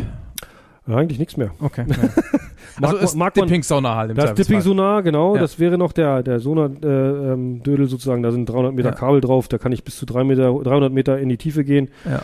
Ähm, um entsprechende Schichten, auch äh, Sprungschichten, die durch äh, Temperatur oder Salzgehalt erzeugt werden, Ja. äh, zu durchbrechen und die U-Boote aufzuspüren. Äh, und unschätzbar äh, in dem Zusammenhang ist tatsächlich immer noch Mark One Eyeball. Ja. Ähm, das Au Auge, das menschliche, ist so krass gut, ähm, dass wir immer noch auf große Distanzen ähm, Dinge erkennen können, identifizieren können. U-Boot-Aufklärung, man glaubt es kaum, ist immer noch ein großer Teil äh, visueller Aufklärung. Also nach dem Genau, wir suchen halt, wir, sind, wir nennen das nicht umsonst, wenn du keinen Sonar dabei hast, Radar to Visual Search. Das heißt, du versuchst mit Okay, der Radaranlage, mhm. zu, wenn ein U-Boot schnorchelt oder Periskop Ja. draußen hat, das zu finden. Ja. Und meistens finden wir es nicht mit dem Radar, sondern mit dem Auge, Mhm. weil dieses, äh, auch bei solchen Wetterbedingungen wie heute zum Beispiel, würdest du über Kilometer äh, so, eine, so eine sogenannte Feather sehen, wenn der also quasi sein, mit Vorwärtsfahrt sein Periskop draußen hat, Mhm. Dann sieht man das. Weil An- einfach an- der am Teil Wasser. am Wasser, weil das, Aha. das ist kein Kontakt und das Wasser teilt sich, dann so, Achso. da ist er. da ist nichts und es ist doch Da was. ist doch was, genau. Oder Schnorcheln oder, oder, Ja, oder. ja. Es wird natürlich immer schwieriger, weil die U-Boote natürlich auch immer weitere Fortschritte machen. Ja. Ähm, Gerade unsere Deutschen sind da ja ganz weit vorne. Aber die müssen wir ja nicht finden. die Schnorcheln, der, die Mark One Eyeball ist da nicht mehr, weil die schnorcheln nicht mehr, die Ja. sind halt äh, Ja. Brennzelle, Brennstoffzelle und da Ja. ist, Ja. die machen halt Ja. ohne Luftstrom. Habt ihr aktive, äh, also das heißt glaube ich nicht mehr Waffen, sondern jetzt Wirkmechanismen. Ja, wir, wirk, ich- Wirkmittel. Wirkmittel. Ja, Also Wirkmittel. Wir Waffen. hatten, also ich hab, bin noch einer der seltenen, die tatsächlich noch eine Rakete von unserem Hubschrauber abgefeuert haben. Was war das für eine? Äh, Sea-Screwer nennt sich das. Das ist Mhm. tatsächlich, also da sind wir wieder bei dem System Lynx. Die Lynx-Entwicklung 70er Jahre war halt als Überwasserabstandswaffe und es war maßgeschneidert auf das, was der äh, Ostblock sozusagen an Schnellbooten in der Ostsee bzw. Nordsee uns entgegengebracht hat. Dafür Mhm. war das maßgeschneidert und die Waffe haben wir jetzt leider nicht mehr. Ja. Die sind leider alle ausgelaufen. Die würden heute auch noch gute Dienste leisten, weil die so dumm waren, dass sie dass Die sie diese ganzen, da, genau, da hat heute keiner mehr, das ist so unglaublich. Ähm, tatsächlich, ähm, ja, solange mein Radar strahlt ähm, und äh, sich die, ne, das Ziel beleuchtet, solange fliegt er dahin. Weil selbst wenn Mhm. der An- Abwehrmaßnahmen macht, also jetzt passive Abmaßnahmen, Abwehrmaßnahmen, äh, und versucht, meinen Radarlock zu brechen, selbst dann wird das Radar danach ja immer noch bestrahlt. Ja. Ähm, und dann sagt der Flugkörper, oh, fliegt durch und sagt, ah, da ist er wieder. Nachteil ist natürlich, du musst ständig in der Gegend bleiben und dahin radar. das ist doof, ne? ja. Das ist ja, echt doof. Ne? Ja, Das aber mit äh, 360 Grad Radar kannst du auch wegfliegen. Das ist das Schöne. Ja, okay, gut, überzeugt. Ja. Das ist äh, das Schöne daran. Ja, gut, das haben wir nicht mehr. Ähm, sind Vergangenheitsbewältigung. Nee, wir äh, haben Torpedo. Äh, das Mhm. ist jetzt unser Hauptwirkmittel gegen U-Boote logischerweise. Da Ja. haben wir immer noch, äh, sind wir der Verbringer sozusagen der Waffe an den, an den Feind. Und wir haben für die asymmetrische Bedrohung, was ja heute viel mehr noch ist als alle, als sowieso, ist tatsächlich das M3M. Äh, ein 5 Kaliber 50 Maschinengewehr. Mhm. Ähm, also im Grunde das, was auf dem Panzer drauf ist, als M2 äh, mit aufschießendem Verschluss, ist bei uns ein zuschießender Verschluss, deshalb Sagt mir M3. Also der, der Punkt ist der, dass eine Waffe ja, also eine Maschinenkanone sozusagen, hat ja irgendwann mit Temperatur zu kämpfen. Und du musst Mhm. ja irgendwie die Temperatur wegbekommen. Das Ja. heißt, wenn der Verschluss immer zugeht und die Patrone immer im Lager bleibt, dann bleibt auch die Hitze da drin. Mhm. Und wir machen das genau andersrum. Wir machen immer den Verschluss auf, so dass das Rohr immer durchlüftet ist und äh, mehr, äh, mehr ähm, Temperatur abgeben kann. Okay. Mhm. Das ist Details. Äh, Bedeutet aber auch, dass wir eine höhere Kadenz haben. Ja. Ähm, sehr viel höhere, bis zu 1100 Schuss die Minute. Und das äh, ist tatsächlich eins von den Sachen, die wir in den letzten Jahren und den letzten Einsätzen tatsächlich wertschätzen gelernt haben. mhm. Ich selbst habe 2009 insgesamt sechsmal Waffeneinsatz befehlen müssen von meinem Hubschrauber Wo? äh, am Front von Afrika. Achso, Ähm, bei dieser Anti-Piraten. Genau, die Anti-Piraten-Missions. Ja. Äh, gibt's irgendwo gibt es tatsächlich in den Tiefen des Internets gibt es garantiert ein Video. Mhm. Und wenn ihr da, es war mal vom SWR, ich weiß aber nicht mehr, wo das noch irgendwie auftaucht. Man kann es mit unter bestimmten Voraussichten, ich Mhm. weiß nicht, wo es ist, wenn man da mal drüber stolpert, das bin ich. Mhm. Okay. Also mein Hubschrauber sozusagen. äh, ja. Ja. Ähm, ja, das ist tatsächlich eine von den Sachen, die wir über die Jahre wertschätzen gelernt haben, dass, dass Mhm. wir das Ding haben. Mhm. Minen macht ihr nicht. Weder Minen noch Wasserbomben noch sonst Ja. irgendwas. Ähm, wir sind da rein beschränkt auf die klassischen Wirkmittel, Mhm. Torpedo. Und wie viel habt ihr da dabei? Also wir könnten zwei nehmen, Aha. müssten dann schon wieder ein bisschen enttanken. Aha, okay. Ist aber nicht, ist in dem Fall aber nicht so schlimm. Also normalerweise würde man das, wenn wir jetzt mal die klassische ASW, also Anti-Submarine Warfare Ja. nehmen, das ist das, was wir früher, ähm, wofür wir früher mal angeschafft worden sind. Ein Hubschrauber geht raus mit Sonar, der zweite wird rausgeschoben auf selbe Flugdeck und steht da mit zwei Torpedos und wartet, bis der erste was Ah, findet. Mhm. Also der Waffenträger ist dann ja auch nicht so weit weg und ist dann meistens, also so wie wir früher gefahren sind, tatsächlich so in maximal zehn Minuten da und kann den. Und U-Boote sind ja nicht furchtbar schnell. Ne? Also wenn die Ja, versuchen, nein, die, die leise sind, genau, dann sind die 20 Knoten vielleicht. Diesel elektrisch, ja, Genau. nicht mal überhaupt, Also Diesel ja. elektrisch fährt nicht so schnell, weil die dann irgendwann auch am Ende ihrer Batterien sind. Hm. Wo das Problem ist halt liegt, ist, sind die Atom-U-Boote, weil die Ja, mit 30 also plus fahren. Klar, klar. Da ist dann nicht mehr viel Die, hinterher. aber, die, aber die dann, findet ihr sowieso, ne? Ich meine, die kommen da eh nicht hoch zum Schnorcheln, oder? nein, aber unser Sonar findet die. Findet die? Also, Okay. Ja, das ist Okay. schon durchaus. Kam schon mal vor. Soll Vielleicht. So, Ja, Habe ich mal gehört. ja genau. Ähm, nein, also ja, da, da ist dann tatsächlich so, dass wir das auch heute wieder so machen, weil Ja. der Torpedo, der neue, der ist doch ein bisschen schwerer als der alte. Ja. Äh, und da ist halt nicht mehr mit der Sonar. Okay. Früher konnten wir tatsächlich mit der Sonarrolle noch einen Torpedo mitnehmen, da waren wir dann Ja. maximal noch eine Stunde unterwegs. Das ist dann also so ein, das ist nicht wirklich zielführend. Ist halt ein. Kompromiss dann, Genau. der dann irgendwann auch nochmal Mega funktioniert. Kompromiss, ja. Ja, ja, ja. Wie funktioniert denn so eine U-Boot-Jagd? Also ich meine, jeder hat sicher äh, äh, Jagd auf Rote Oktober gesehen. Ich jedenfalls habe mal eine Portion Tom Clancy-Bücher Ja. gelesen und weiß deshalb, wie man ein U-Boot fährt Ja. ähm, und auch wie sie gejagt werden. Ähm, und wir hatten ja auch mal die Episode äh, mit äh, Mats Jovanovic, ähm, P3 von Mhm. der australischen, ähm, vermutlich Luftwaffe, ähm, Ja. glaube ich, betreibt die Ja. dort auch. Und da haben wir auch ein bisschen darüber geredet. Es ist aber schon immer noch so ein bisschen so eine Black Art, wo man nicht so arg viel öffentlich, glaube ich, drüber redet. Ne? Na, eigentlich nicht, aber es ist ja eigentlich kein Hexenwerk. Und ich, ich sage immer so, stellt euch einfach vor, äh, das U-Boot ist die Nadel im Heuhaufen. Mhm. So, jetzt muss ich irgendwie also entweder will ich die Nadel im Heuhaufen aktiv finden. Ja. Das ist Punkt eins. Dann wird es schwierig. Ja. Weil einen Heuhaufen kann ich anfangen zu durchwühlen Genau. und ich kann das nach System machen Ja. ähm, oder 15 verschiedene Systeme anbringen. Ich werde da lange, lange, lange, lange, lange dafür brauchen. Ja. Der Punkt ist aber nicht der, dass ich die Nadel im Heuhaufen fuchen will, sondern ich will ja was, ein Ziel erreichen. du willst Also die Nadel, die deinem Schiff nahe kommt, finden. Genau, ich will irgendwas abwenden sozusagen von meinem bisherigen Weg, den ich fliege. Also mein, mein Mhm. Schiff muss, also die deutsche Marine sagt, ich möchte gerne von hier, von Deutschland nach Großbritannien ein Hochwertersatzteil bringen, äh, was für deren Verteidigung eminenz wichtig ist. Ja. So, das weiß der Gegner, das weiß ich. Also werde ich alles dafür tun, diese, diese, dieses Target ähm, zu beschützen. Ja. Und das kann ich halt machen mit den Hubschraubern. Ich kann da einen Ring drum aufbauen, ich kann mit den Schiffen einen Ring aufbauen. Ähm, nennt man sogenannte Screens. Ähm, und Ja. die werde ich dann bedienen, solange ich das kann. Und äh, wenn ich das 24 Stunden rund um die Uhr machen muss, dann muss ich halt äh, verschiedene Besatzungen, verschiedene Hubschrauber mitnehmen. Also mit einem wird es schwierig, mit zweien bleibt es schwierig, mit dreien wird es okay, mit vieren wäre es super Ja. äh, weil ich dann halt wirklich rund um die Uhr Ja, ja. Assets in der Luft haben kann.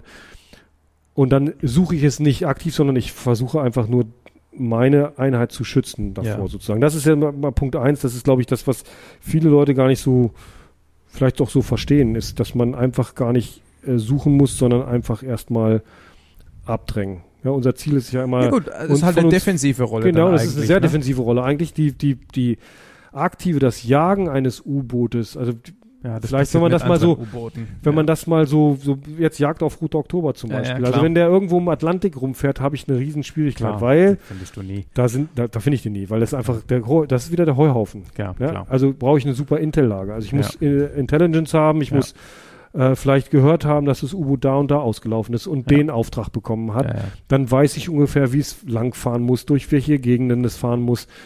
Muss es durch irgendwelche Choke Points, also sozusagen so eng, meereseng, da kann ich dann äh, Sperren machen, auch mit dem Hubschrauber, auch mit Aktivsonar kann ich äh, so äh, sogenannte Barriers machen. Ich kann die mit Sonarbuhlen wie von der P3 oder so machen oder P8. Das ist alles möglich. Ähm, deshalb, ich glaube, das Problem wird dabei sein, dass man einfach das nicht allumfassend abdecken kann. Es gibt so viele Möglichkeiten Ja. dazu.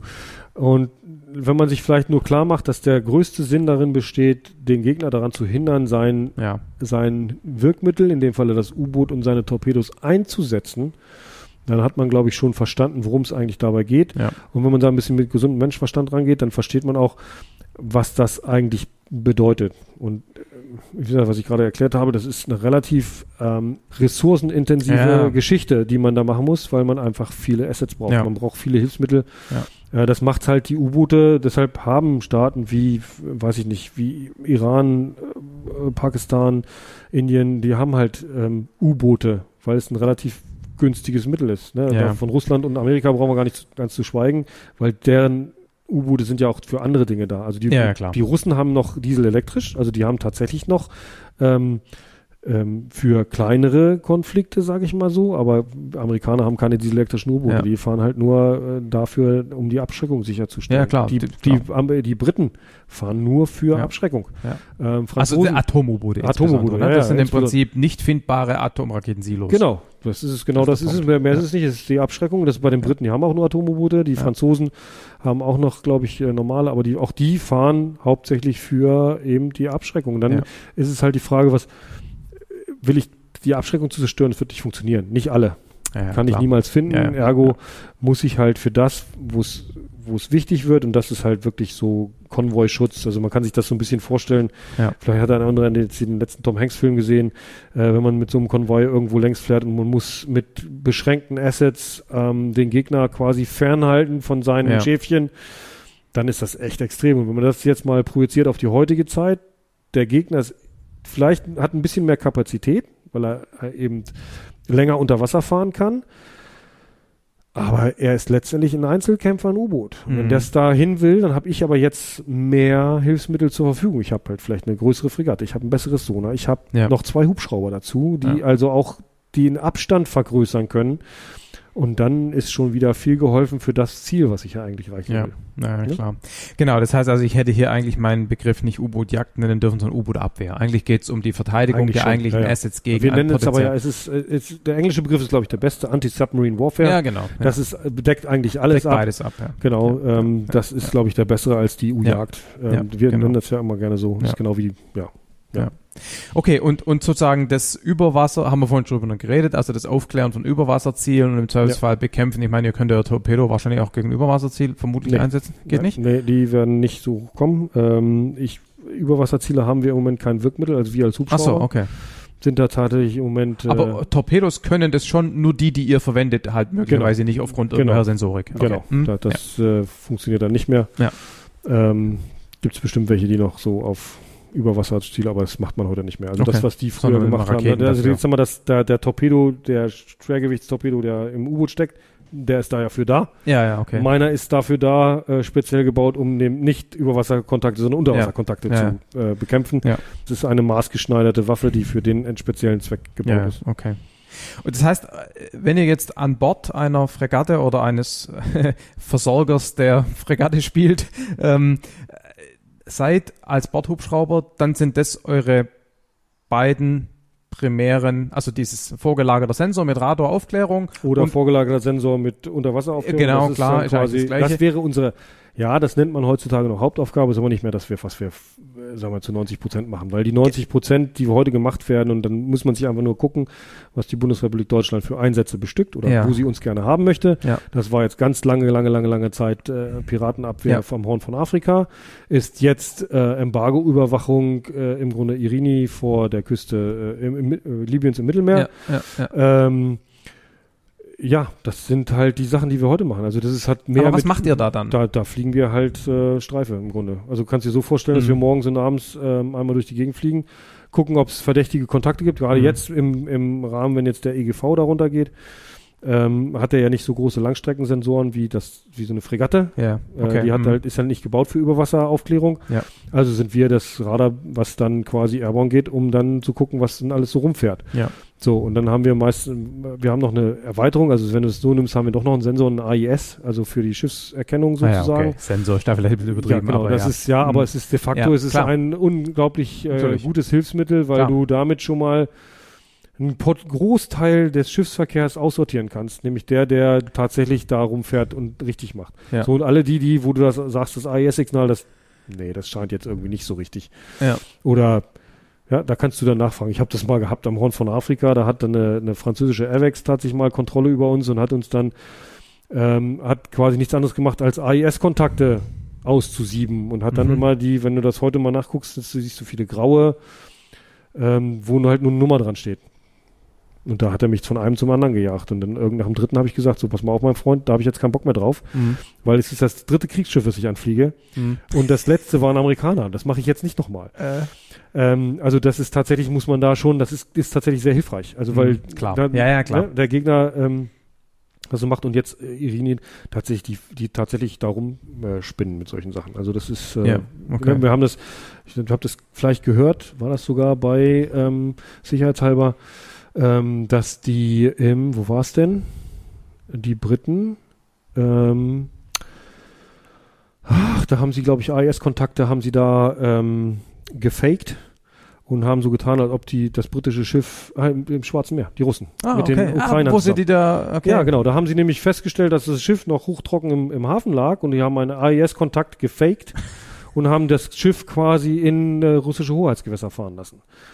Also das ist ja heute auch schon drin. So, du sitzt, Ja. du, sitzt du mit Ja. deinem Schiff hoch und trocken in Odessa im Hafen, in irgendwo Ukraine und dann und wieso fahr, fährt, fährt das Ja, ja. fahr ich gerade da irgendwo Ja. rum, wo ich gar nicht rumfahren kann. Also Ja. das, auch das, damit wird viel gearbeitet heutzutage. Mhm. Also es wird ja alles versucht in irgendeiner Ja. Form, was elektronisch zu Ja. manipulieren ist, zu manipulieren. Also Ja. da sind wir alle Okay. nicht gefeit von. Und dann würdet ihr im Zweifelsfall zum Beispiel auch mal so eine, wie heißt man das, Boarding Party äh, auf ein Genau. Schiff absetzen, das ihr Letzten- entern, entern genau. ist, glaube ich, Letzten mehr so Sonntag- ja, Piratenspeak. nein, nee, das Aber- ist- ja. Man nennt das Friendly Approach. ja. Ähm, also was man macht, ist tatsächlich, äh, wenn der Verdacht äh, aufkommt, dass der vielleicht irgendwas geladen hat, was nicht dahin soll, wo es hin soll, dann ruft man den Captain an und mhm. fragt ihn, äh, was er denn so geladen hat und was er denn so macht. Und wenn das alles auch noch nicht scheint, dann sagt man sowas, was, ähm, hättest du was dagegen, wenn wir vorbeikommen und mal Guck Hallo mal. sagen und mal vorbeikommen? Und ja. meisten ähm, sagen dann ja. Das nennt man dann Friendly Approach. Das heißt, mhm. äh, wir sind dann das Verbringemittel, weil die ganzen ähm, zivilen Schiffe haben halt hohe Freiborde, da müssen dann viele Leute über ähm, Strickleitern dieses, dieses, äh, dieses hohe Freibord überwinden und so weiter. Und das sicherste ist halt tatsächlich mit dem Hubschrauber und Fast Trooping darüber zu gehen. Also schon abseilen, dann, dann landen abseilen, können genau. wir nicht. Nee, landen ja. können wir da meistens nicht. Ja. Dann fliegen wir darüber, ähm, dann geht ein Seil raus, an der Rettungswinde ist das eingehakt, so ein, so ein dickes Tau, drei Zentimeter Durchmesser, sage ich mal so. Ja. Ähm, und dann äh, rutschen die Jungs da runter und dann bringen wir die darüber und dann machen die ihr Ding. Gucken das an, da gab es auch letztes Jahr so Vorfälle, wo dann eben die Türken halt so ein bisschen gesagt haben, oh, die haben uns ganz schlecht behandelt und so weiter und so fort. Das ist aber äh, gar nicht der Fall, denn meistens geht es da um Eigenschutz. Die Jungs müssen sich ja natürlich auch schützen. Wenn er rüber geht, ist es meistens damit verbunden, dass man ja fast vermutet. Mhm, klar. Ähm, und das hat halt auch viel mit Eigenschutz zu tun. Und militärischer Eigenschutz ist manchmal ein bisschen handfest. Ja, muss man einfach so sehen. Ja, ähm, ja, und wie holt ihr die dann wieder? Und dann wünschen, hoch, dann wünschen wir okay. sie wieder ab, mhm, okay. äh, holen sie hoch. Und das kann sehr spannend sein. Ich habe gerade gestern just mit dem ähm, Kameraden, den du gerade gesehen hast, der mhm. uns hätte heute unterstützen sollen. Ja der hat äh, tatsächlich bei dieser Aktion auf einem, äh, sag mal, Fieder, also äh, Container-Feeder-Frachter, ja. äh, keine Stelle gefunden. Die äh, Brückennocken waren zum Beispiel wäldig über, über, überdacht. Da konnte man keinen ja. aus der Brückennock äh, wünschen. Dann hatten sie kein Freibord. Der vorne, der, der Bug war überdeckt mit so einer, mit so einem Schild, ja, wo man halt ne, wo die Wellen dann übergehen sollen. Ja, ja, ja, ja, Und was sie dann gemacht haben, war tatsächlich der Zwischengang zwischen zwei Containerlagen. also es waren vielleicht so drei, vier Meter. Ähm, da hat er die dann rausgewünscht sozusagen. Aus der, aus, aus der Schlucht sozusagen. Cool. Ähm, das ist schon ganz geil, ähm, wenn man das mal so machen kann. Ich selbst habe mal so ein Cargo habe ich so gemacht. Es gab mal dieser Alpha Kiravira, ist so ein äh, Versorgungsschiff, was von Kenia immer nach ähm, Somalia gefahren ist. Da hatten wir mal lange Zeit den Auftrag, das immer zu begleiten. Mhm. Und da gab es ein sogenanntes Vessel Protection Detachment. Das ist dann so eine, so eine Art äh, Gruppe, die dann an Bord von so Schiffen geht und das beschützt. Also ah, ja. wenn mhm. wir nicht ja. zu nah dran sein können, sondern damit das Schiff halt auch einen Eigenschutz ja. darstellen hat. Und die musste ich halt vor Somalia dann wieder abholen. Und da war dann auch ähm, direkt vor der Brücke eine Containerlage. Vorne standen ganz viele Autos ähm, und dann war quasi eine Containerlage frei und dann wieder nochmal Containerlage. Ja, da musste ich dann tatsächlich deren Material als Außenlast aus dieser Schlucht quasi zwischen zwei Containern rausfliegen. Auch nicht, das kannst du ausklinken im Notfall? Weil ja, wenn sich da ja, was verheddert und Ja, ja, wir haben äh, okay. Notfall ausklinken, wir können okay. normal ausklinken, das ist alles, da sind mehrfache Redundanzen okay. drin. Das klappt dann schon ganz gut, aber äh, auch mit, mit dem Abspringen. Du willst ja halt keinen Menschen, der da nee, klar. gewünscht wird, den willst du da nicht wieder, willst du da nicht wieder reinschmeißen. Ähm, also das sind schon echt krasse Sachen und die machen eigentlich, ähm, die sind, die, unheimlich ähm, befriedigend, befriedigend ja. weil man da einfach sein Wissen, sein ja. Können anwenden kann. Ja. Ähm, das wird jedem so gehen, der so sein, seine Klar. Profession so macht. Das kennst du wahrscheinlich auch äh, von, von, diesen klar. vielen Dingen. Das ist diese Grenze zwischen ähm, Herausforderung und Überforderung. Ne? Genau. Und wenn man da so an der Grenze ist, dann ist genau. es genau richtig. Genau, ne? genau so. Heute waren wir ab und zu mal drüber. Na, alles gut. Nicht so, wie man das jetzt, äh, wie das vielleicht klingen mag, sondern. Nee, aber ich habe heute schon auch den Eindruck gehabt, dass alle gut angespannt waren auf dem ja. Rüberflug beim Scheißwetter vor allem. Genau, ne? genau. Dann, dann wird's glaub schon besser. Ja, natürlich. Ja. Aber das ist halt, äh, ja. aber auch da müssen wir mal hin. Ja, klar. Ja. Würdet ihr, wenn ihr Bordhubschrauber seid, im Zweifelsfall auch irgendwie mal kurz an Land fliegen und Post holen oder wäre das zu Nein, Fuß? Das, das macht schon machen auch. wir regelmäßig. Okay, okay. Also, also auch so Logistikgeschichten dann. Also richtig Logistik machen wir. Es äh, geht ja von bis über. Also das, ja, was du gerade gesagt hast, ist tatsächlich eine der, der Sachen, die wir recht regelmäßig machen. Äh, dazu kommen halt Verletzte ausfliegen, ja, menschliche Notfälle ausfliegen. Ähm, und da sind Marinen der Welt halt äh, wirklich verbunden plötzlich über ja. Distanzen. Das ist unfassbar. Also du kannst, äh, wenn du mitten im Golf von Aden irgendwo bist und musst äh, nach äh, in den Oman, um da dein Flugzeug zu bekommen, dann wirst du das schaffen weil dann der deutsche Hubschrauber von deinem deutschen Schiff dich auf ein amerikanisches Schiff bringt. Der Amerikaner ja. bringt dich zum Kanadier, ja. der Kanadier bringt dich zum, zum Japaner ja. und also jetzt mal so früher gesprochen, in diesem Manöver, was wir früher hatten, also nicht Manöver in diesem Einsatz, und der bringt dich halt nach Somalia. Äh, nicht Somalia, sorry, nach, äh, nach Oman. Oman ähm, und das funktioniert tatsächlich über Distanzen, das ist total krass. Also da ist man schon ähm, das ist schon, auch das ist befriedigend. Ja, ähm, wenn man merkt, dass dieser Zusammenhalt zwischen den Marinen äh, da ist. Ähm, und da einfach auch der, der, der gemeine Seefahrer halt im Vordergrund steht. Ne? Ja. Ich habe noch eine Frage zur U-Boot-Abwehr und dann reden wir noch ein bisschen über das Fliegen an sich und dann sind wir fertig.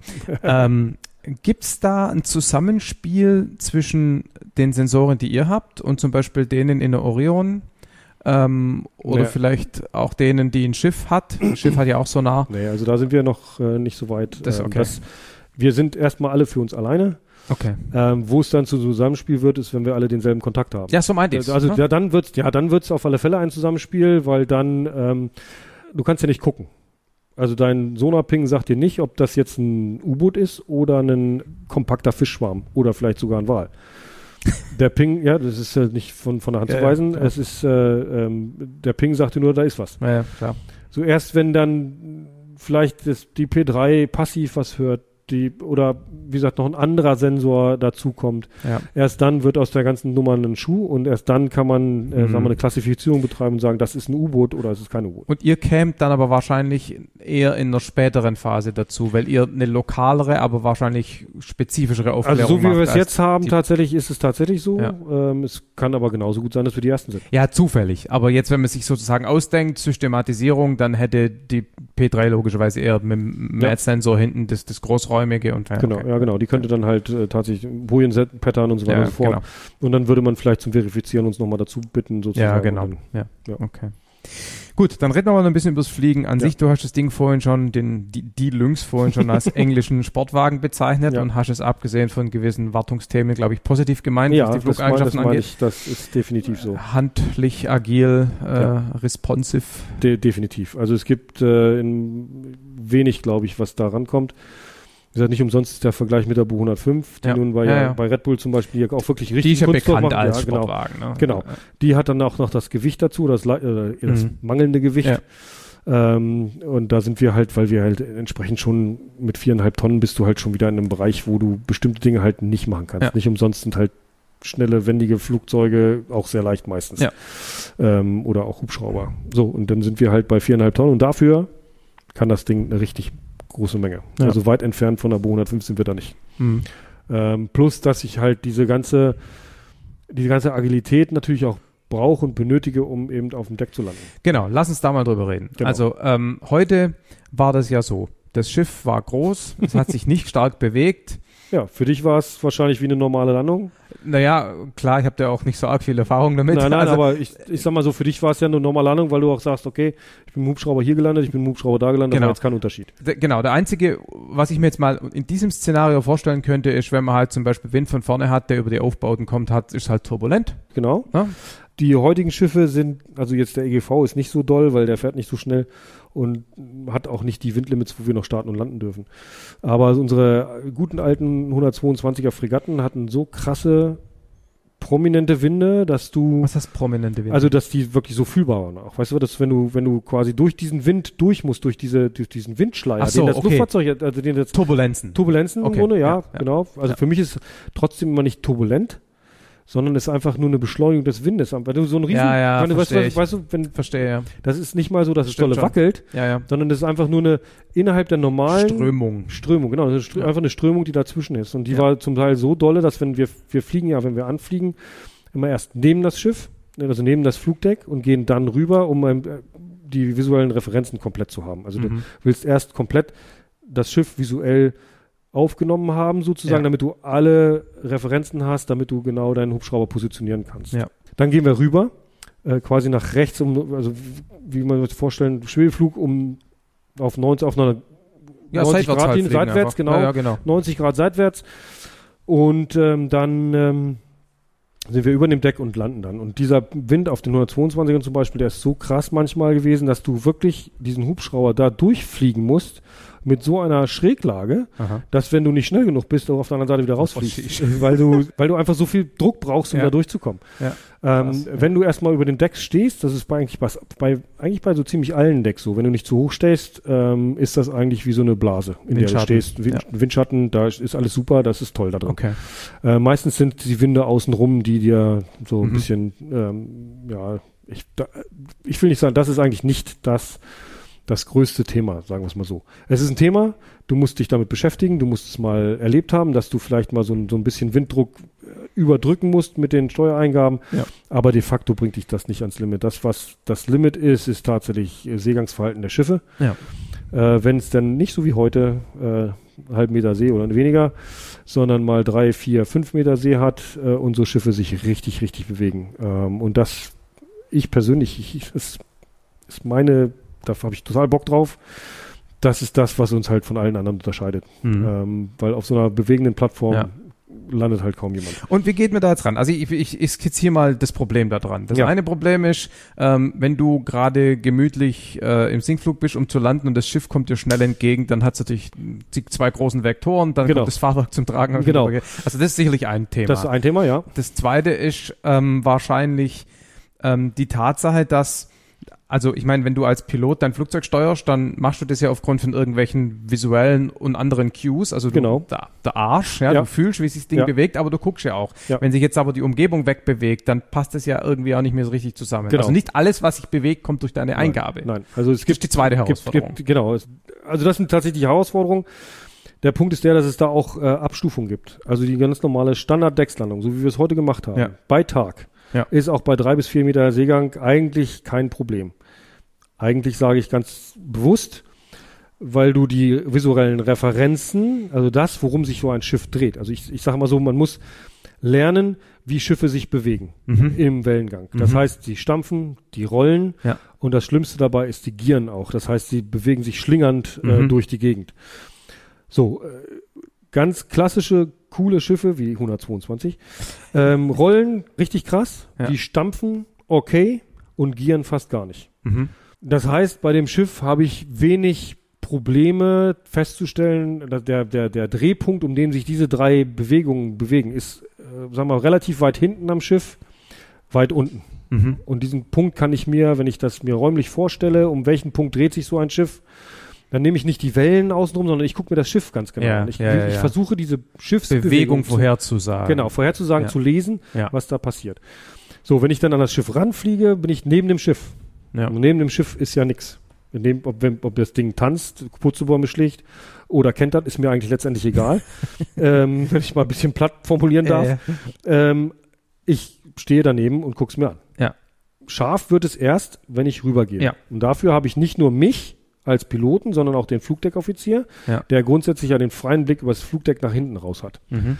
Und der fühlt auch das, was das Schiff macht. Das, was du vorhin mit, mit Ja. Popometer hat, das Ja. hat der Popometer Äh, auf dem Flugdeck, auf dem Fusometer. Schiff. Genau. Ja.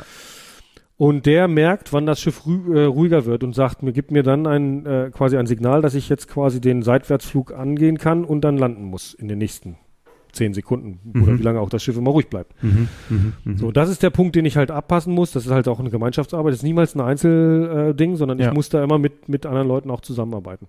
So, und dann kann ich noch zusätzlich am Tage, wenn das Wetter gut ist, nur nicht so wie heute, kann ich noch den Horizont beobachten. Das heißt, ich kann ganz weit weg gucken vom ja. Schiff. Ja.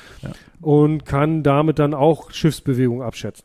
Und deine eigene Lage auch und meine eigene Lage im nicht. Raum sozusagen. Ja. Das heißt, ich brauche keine Steuerangaben am Cyclic zu machen. Ja. Ich brauche nicht mit dem Triebwerk äh, zu pumpen. Und wenn du das Link, das Video, was du verlinken willst, sich dann mal anguckt, dann ist der Pilot, der das geflogen hat, äh, ähm, hat sehr krass sich konzentriert auf das auf das Objekt, auf dem er landen möchte. Und hat da den Abstand und die Lage nachverfolgt. Genau, er hat, er ist quasi, quasi hat versucht, seinen Abstand, seine Lage zum Schiff zu halten. ja, genau. Ja. Und das macht manchmal ja keinen Sinn. Ja. Ähm, in dem Falle äh, ist es hart an der Grenze. Ich äh, will mir da auch gar keine äh, Urteil erlauben. Das ist nur das, was mir persönlich immer auffällt, Ja. weil ich anders herangegangen wäre an Ja. diese Situation. Ja.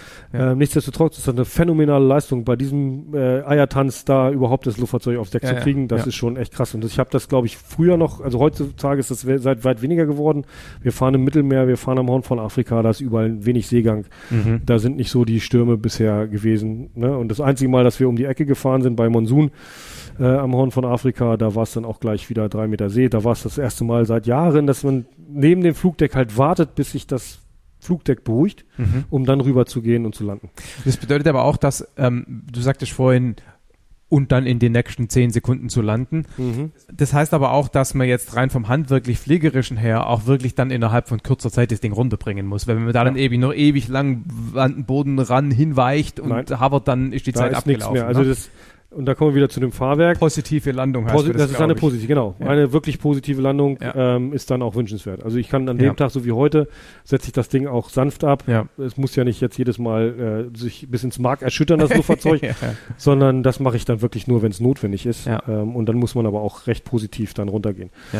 Nichtsdestoweniger trotz, ähm, um mal wegzukommen von der 122, es gibt andere Fregatten wie die 123, die extremes Schlingern haben. Mhm. Ähm, und mir selbst ist es schon passiert, dass das, was du vorhin gesagt hast, äh, Schiffsaufwärts, Hubschrauber abwärts, wir sind grundsätzlich ja aufgrund der, der baulichen Bedingungen unseres Hubschraubers, landen wir mit dem linken hinteren Rad zuerst. Ah ja. Das Warum? ist einfach so, weil ja der, der Hauptruder dreht sich ja und der Heckruder ah. erzeugt ja eine, eine, nicht nur einen Schub, sondern ja. auch eine, eine Drehung im Hubschrauber. Ja. ja. Äh, und dann hängen wir immer mit der linken Kufe, also die linke Kufe unten, Fahrwerk, bei uns ja, linken Fahrwerk unten. Ja, okay. Und das ist das, was als erstes aufkommt. Dieses Schiff hat nachts so geschlingert, ähm, dass es dann quasi mit einer Schlingerbewegung und Schlingeraufwärtsbewegung äh, mir entgegengekommen ist bei der Landung. Mhm. Und ich habe das, ich habe tatsächlich eine Kerbe auf dem Flugdeck hinterlassen von der Felge, weil das Ding so aufgeschlagen ist. Okay. Ähm, und da jeder, der dabei stand, sagt, da konntest du nicht mal was für. Das hat kein Mensch kommen sehen, dass dieses, ja. Luft, dieses, dieses Schiff tatsächlich plötzlich diese Bewegung macht. Ja. Und das ist halt das, was schwierig ist, wenn Schiffe unberechenbar sind. Ja. Das äh, macht es halt gerade nachts, wenn du dann keinen Horizont ja. mehr hast und weit weg gucken kannst und ähm, diesen Drehpunkt halt auch nicht so gut sehen kannst, mhm. weil es eben eine unnatürliche, in Anführungszeichen, unnatürliche Bewegung dieses Schiffskörpers auf dem Wasser ist, dann wird's halt schwierig. Und, und dann tendiert man auch dazu, tatsächlich mit dem Schiff mitzupumpen. Also man hört die Triebwerke dann neben dem äh, Deck jaulen, weil dann ja. wirklich jeder versucht immer über dem Deck gleiche Höhe zu bleiben. Ähm, das ist schon echt krass. Also da wird es dann irgendwann schwierig tatsächlich. Könnt ihr landen, wenn das Schiff ähm, äh, quergeneigt ist? Eigentlich nicht so richtig. Nein, wir, also schon, der, bei uns ist. ist es tatsächlich äh, zum Auf zum Zeitpunkt des Aufsetzens des Luftfahrzeuges gelten unsere Limits. Ah ja, okay. Mhm. Die sind auch recht eng. Ja. Das sind so sieben Grad, glaube ich, ja, äh, okay. jetzt so direkt ad hoc, ne? Das ist immer so ein, so ein Wabonspiel. Aber sie sind relativ gering, ja. äh, haben nichts damit zu tun, dass die Harpune bis 17,5 Grad äh, mhm. halten könnte. Ähm, wir dürfen ja auch nur an Hängen zum Beispiel bis maximal 7 Grad landen. Ähm, das ist halt das Luftfahrzeugtechnische, was dann irgendwann das Limit ist, was halt der Hauptrotor ab kann, wenn ja, er dann ja. quergeneigt zur Zelle stehen würde. Also ja. du musst es ja immer so sehen, dass du, du willst ja den Unterschied zwischen der Hauptrotorebene ja und der Zelle den Winkel. Der, der, ist begrenzt. der Hauptrotor, der, der arbeitet ja gegen die Gravitation und die ist auf einem Berghang ja nicht schräg. Ne? Nee, und deshalb genau. steht der Hauptrotor genau. eben der immer Hauptrotor noch will gerade stehen würde die Zelle drehen. Die Zelle weg, deshalb ja. muss ich halt immer zusehen, dass ich möglichst sanft lande und ja. dann halt wirklich auch die Rotorebene hinterher führe relativ schnell. Mhm. Und umgekehrt genauso. Ich stelle erst die Rotorebene gerade und dann hebe ich den Hubschrauber hoch sozusagen. Ja. Das ist da auf, an, an, in See genauso quasi. Ich ja. muss halt dafür Sorge tragen, dass beim Aufsetzen dieser Winkel nicht zu groß wird, damit ich halt das, das, den Hubschrauber nicht ja, ja, ja. Okay. Ne? Mhm. Und danach ist dann wieder egal, wenn das danach wieder anfängt zu rumpeln, rollen, dann mache ich hier negativ Pitch, meine Harpune rein ähm, und bin hingebunden. Fahrgast. Ja. Wie lange braucht man so, nachdem äh, es wird ja wahrscheinlich auch so laufen, dass man den Hubschrauber erstmal äh, sozusagen auf dem Land normal mhm. landen lernt und dann quasi seine Carrier Qualification, also äquivalent, also genau. quasi das ist die Seelandung. Wie, wie, wie viel Übung braucht man da? Weil das ist ja mit Sicherheit Übung. Also das geht doch mit Sicherheit alles aus dem unterbewussten Gehirn. Äh, nicht ganz viel, wahrscheinlich. Nicht, nicht ganz, nein. Aber am Anfang denkst du noch sehr viel. Ja. Also bei mir macht es vielleicht schon so sein. Äh, bei vielen anderen ist es wirklich noch viel Denken. Ja. Also du machst äh, deine Grund, normale Grundausbildung sozusagen und du brauchst mithin neun Monate, um unseren Hubschrauber zu lernen, weil du hast ja vorher schon Vorerfahrung mit anderem Hubschrauber. Ja, ja. Ähm, und wir machen eine DLQ bestehend aus jetzt, glaube ich, sieben Flügen. Wir haben hier ein sogenanntes ähm, Dummy-Deck mhm. hier am Platz. Das ist nichts anderes als eine Betonplattform, die mit ähm, mit zwei Containern abgegrenzt ist, mit einer Hangerwand sozusagen ja. und so das abbildet. Aber sie bewegt sich nicht. Sie bewegt sich nicht. Ja. Man lernt halt nur, wie man äh, heranfliegt, Anfliegt, wie ja. man äh, auch zum Beispiel einen relativen Takeoff oder eine relative Landung macht. Das können wir dann gleich nochmal kurz beleuchten, was das bedeutet. Oder ein Cross-Deck-Takeoff, Cross-Deck-Landung. Äh, so dass man dann schon mal eine Idee davon hat, wie man den Hubschrauber quasi am Deck bewegt. Und dann hast du sechs Flüge ähm, äh, in See, drei Tag, drei Nacht. Mhm. Und das war's. Okay. Wow. Äh, durchschnittlich sage ich mal so zur pro Flug würde ich jetzt sagen 20, 25 Landungen. Ach so, okay, okay, okay, okay. Wir reden jetzt ne, von Flügen. Okay. Äh, und du bist dann da deut deutlich bei, ich sag mal so 25 Landungen mindestens pro, pro Okay. Durchgang. Äh, mit und ohne, also äh, Notverfahren. Das heißt, auch wir üben natürlich den äh, äh, einen Motorenanflug aufs Ja. Schiff, der ist, sich deutlich unterscheidet von der normalen Anflug. Ähm, dann machst du auch ohne die Stabilisierungsanlage, ohne eine Hydraulikanlage, weil unser, unsere Hydraulikanlage ist grundsätzlich ja zweifach ausgelegt, aber der Heckrotor wird nur von einer Hydraulikanlage gesteuert. Also wenn die schlechte, also die gute Anlage ausfällt sozusagen, dann hast du keine hydraulische Heckrotorsteuerung. Das Aber du hast noch eine. ich habe noch, ja, per Okay. Seilzug, aber Okay. das ist dann hier mit äh, ne, solche Oberschenkel. Ja.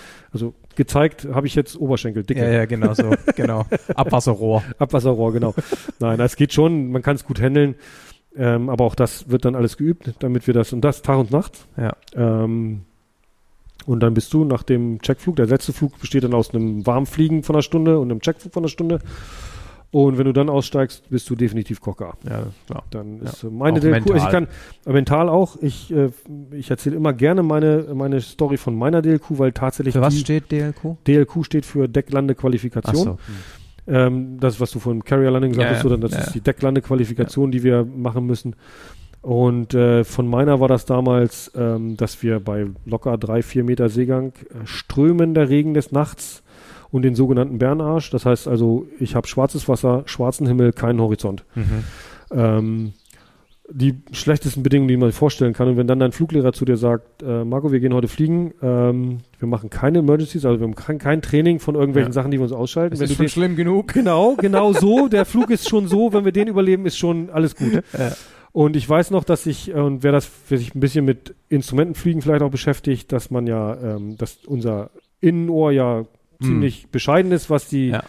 Was die ähm, Balance angeht, Ja. wenn man in der Bedingung visuelle Referenz Visu ohne, ohne visuelle Referenzen Ja, fliegt, ja, genau, äh, die sogenannten Leans bekommt. Ähm, und ich habe das bei jeder, bei jedem Start, weil nach dem Start gehen wir quasi neben das Flugdeck und machen so eine Art Kick-Off. Also wir drehen den Hubschrauber um 30 Grad um die Hochachse, um dann abzufliegen. Und das machst du mit den Pedalen. Also wenn du in, äh, mitten in der Nacht Ja. von diesem Deck weggehst, was beleuchtet ist, dann den Kick-Off machst 30 Grad, dann nichts mehr siehst, ja. dann ist dein Kopf irgendwo, aber nicht da, wo er sein Das sollte. hört die Kurve nicht mehr auf, ne? Genau, dann hört die Kurve erstmal nicht mehr Ja. auf und du musst dich ex extrem zwingen. Und das habe ich Ja. beim Fluglehrer halt jedes Mal gesagt. Habe ihm gesagt, pass auf, du, ich habe ein bisschen Ja. aber kein Problem, ich kann das handeln. Ja. Ist gut. Ich fliege. Der sagt, von links kam er nur, ja. Das kam zwei Stunden lang. Nach dem Flug äh, kam das Debriefing und er sagte, Markus, war super, dass du das immer angesprochen hast, aber nachdem du den Kickoff gemacht hast ähm, und wir 30 Grad off waren, war ich komplett raus aus dem Bus. Okay. Der hatte überhaupt keine Referenzen mehr. Ich finde Ja. das schon ziemlich sportlich von so einem Fluglehrer. Ja. Aber ähm, da, auch da wieder, Gott sei Dank, das Vertrauen auch in die, in die andere Seite zu haben. Ja. Und zu sagen, der kriegt das hin. Weil der war, der war dann quasi wirklich für drei Minuten aus dem, aus dem Wow. Fenster raus. Okay, weil der so gar nichts mehr, äh, der Okay. war dann, weil der, ich habe ja noch ein bisschen visuelle Referenz, also dem, wenn ich das Schiff noch ein bisschen Ja. Schein sehe sozusagen, habe ich noch ein bisschen, Ja. bisschen Referenz, weil wenn der rausgeht, auf der linken Seite hat er ja nur noch schwarz. Da ist nur noch das, äh, und das war für mich immer so faszinierend und wenn man das äh, sieht, ich habe hier einen Piloten, der hat äh, des Nächtens wurde der abends um, ich glaube um eins oder so war der seinen Checkflug, der wurde da so gequält, bis zur letzten Landung hat er noch äh, Dinge mit Ausschalten gemacht. Da habe ich gedacht, so, Mann, lass den armen Kerl doch mal in Ruhe. Aber der hatte halt das Glück, dass er keinen Seegang, keinen, keinen, Mhm, ähm, mhm, kein mhm. Regen und nix hatte. Oder das Pech. je Ja, nachdem, wie man sehen mag. Ja. Der stückt dann genauso Kochgar aus wie ich auch Ja, damals. Also du kannst das schon, das ist schon echt irre, wenn du das machst, sozusagen. Und dann kommt ja das Warmfliegen, so, gehst auf deine erste Einschiffung und Ja. dann machst du das das erste Mal, ohne dass dir jemand auf die Finger guckt. Ihr seid dann da auch im Zweifelsfall monatelang mit dem Schiff unterwegs. So, ja, also wir Einschiffen, sind durchschnittlich, wenn wir dann äh, fahren, sind wir grob, äh, sag mal, zwischen zwei und vier Monaten sind wir Mhm. unterwegs. Je nachdem, wie die Ja, Anteile klar. sind. Wir tauschen relativ häufig. Die Schiffe fahren zum Teil Ah. äh, vier, sechs Monate, sieben Monate. Mhm. Aber wir als Flieger tauschen halt relativ häufig. Weil wir Gerät haben, oder Mannschaft? Äh, nur die Mannschaft. Nur die Mannschaft. Also nur die, ja, eigentlich alles. Auch Das heißt, Techniker. Ihr habt, ja, aber ihr habt Wartung auf dem Schiff dann. Genau, wir machen dann auch Wartung auf dem Ja. Schiff komplett. Die Ja. Hubschrauber bleiben da und Ja, dann ja, äh, tauschen wir nur das Personal, um einfach auch uns allen die Möglichkeit zu geben, das ganze Jahr über einmal einzuschiffen, weil Mhm. viele Sachen kann ich halt nur an Bord machen, für dem, Ja. was ich, für, von den Dingen, die ich brauche, um meine Lizenz, Lizenz. oder meine Qualifikation zu erhalten. Was ist der Sinn von diesem Kickoff? Einfach nur den Abstand zum Schiff. Du musst ja, also könnt ihr aber auch einfach seitlich weghavern. Ja, könnte ich, aber das ist dann noch schlimmer, weil du dann, also du willst ja relativ schnell wieder Vorwärtsfahrt haben. Und ah, ja. im Normalfalle, da wo du den Kickoff hinmachst, kommt auch der Wind her. Ja. Also okay. zu 100 Prozent. Also normalerweise, okay. wenn du Takeoff machst. Okay, äh, das ist entscheidend auch, ob du nach links oder nach rechts startest. Genau. Du startest in den Wind natürlich. Heute zumindest du, halbwegs in den Heute hattest du Wind. das ja. Wir hatten ja, ja grüne Winde, also der ja. Wind kam von grün. Und ähm, damit sind wir auch in diese Richtung weggegangen. Ja. Und wenn ich dann den Kickoff mache, normalerweise kommt er nicht direkt von der Vorausrichtung, ja, haben wir vorhin drüber gesprochen, ja. ist ja mal ein, ein Vektor aus zwei verschiedenen Vektoren, nämlich Schiffs- und Windvektor ergeben den dann und dann äh, ist er meist so, dass er von der Vorausrichtung oder bis zu rechts quer ab, sage ich mhm. mal so, kommt. Und dann willst du immer sofort in den Wind und willst dann auch mit der Vorwärtsfahrt sofort in den, in den aus der Deadman Curve raus und willst natürlich auch so schnell wie möglich vorwärts haben, damit du dann äh, im Fall deines äh, Single-Engine-Failure dann auch äh, eben wegfliegen kannst. Die wollte ich gerade nochmal ansprechen. Ähm, als ich äh, bin ja schon öfters mit, hatte mit irgendeinen Hubschraubertreibern irgendwie geredet und ähm, ich habe äh, früher nicht verstanden, warum Hubschrauber, zum Beispiel auch Rettungshubschrauber gern nach hinten abheben. Ja um wieder dann nach vorne. Inzwischen weiß ich das, weil ja. du dann eben quasi deine, wenn die Turbine ausgeht, kannst du nach Auf vorne unten genau. Auto havern, dann weißt du, du siehst genau. den Ort und so weiter und so weiter. Ja. So da so arg viele Plan Bs auf dem Schiff gibt's da nicht, oder? Also ihr macht das ja nicht so, ihr geht ja nicht nach hinten weg, um dann auf das Nein. Schiff wieder zu können. Nein, machen wir nicht. Äh, wir versuchen halt dadurch, dass wir nach rechts äh, in die Seite rauszugehen, wo der Wind herkommt, möglichst schnell in einen ja. Punkt zu kommen, wo wir ein Flyby zu machen. Ja ähm, um dann, wenn wir dann Flyby gemacht zu haben, dann mit einer Single-Engine-Landung wieder aufs Schiff zurückzukommen. Es ist ja auch nichts da. Also natürlich ist nur die, dieses Schiff da ja. und manchmal ist das auch ähm, tatsächlich nicht von Vorteil, äh, mit einem Single Engine auf das Schiff direkt zurückzugehen. Ja. Ich sag nur Seegang und ja, schaukelndes ja. Deck genau. macht dann nicht viel. Also wir haben dann schon einen Plan B. Der Plan B ist, also solange du noch über dem Deck bist, das heißt, sobald du die Mitte verlässt und nach raus gehst, hast du ja so fünf, sechs, sieben Meter. Ja. Ähm, so lange gehst du wieder zurück aufs Schiff, mhm. wenn du im Fall der Fälle. Also wenn da ja. was passiert, äh, sagst du Single Engine Failure, Landing on the Ship, gehst ja. mit Seit das ist halt das Schwierigste an dem Ganzen, ist ja wirklich mit Seitwärtsfahrt dann wieder aufzustoppen und dann äh, quasi ohne Drift auf diesem Deck aufzusetzen. Dann gehst du daneben, dann sind wir halt tatsächlich in der Situation, wo wir sagen, und das nehmen halt Militärs anscheinend eher in Kauf als die ja, ganzen Zivilen, äh, zu sagen, ich ist genau wie unsere äh, Schwebeflughöhe beim Wünschen. Also das ist ja ähnlich, ähm, wenn die Bundespolizei wünscht, dann machen die das aus 80 Fuß, weil sie mit ihrem Puma dann auch in Flyaway Capability sind. Das heißt, wenn ihnen da oben was abpfeift, dann fliegen die da raus. Ja. Wir sagen in 40 Fuß, ja, dann gehen wir irgendwo links daneben und setzen uns zu den anderen ins Rettungsboot. Also wir mhm. haben eine, einfach eine grundsätzlich andere Philosophie, ja. die wir aber auch als Militärs noch ja, transportieren dürfen. Klar. Bundespolizei fliegt unter äh, zivilen Regeln, unter dem LBA mhm. sozusagen, die dürfen das gar nicht. Ja. Äh, die dürfen das gar nicht in Kauf nehmen sozusagen, die müssen das ganz anders machen. Das ist jetzt nur mal ein Beispiel von den ja, Sachen, die wir anders machen. Die 100-Fuß-Fliegerei ist doch genauso.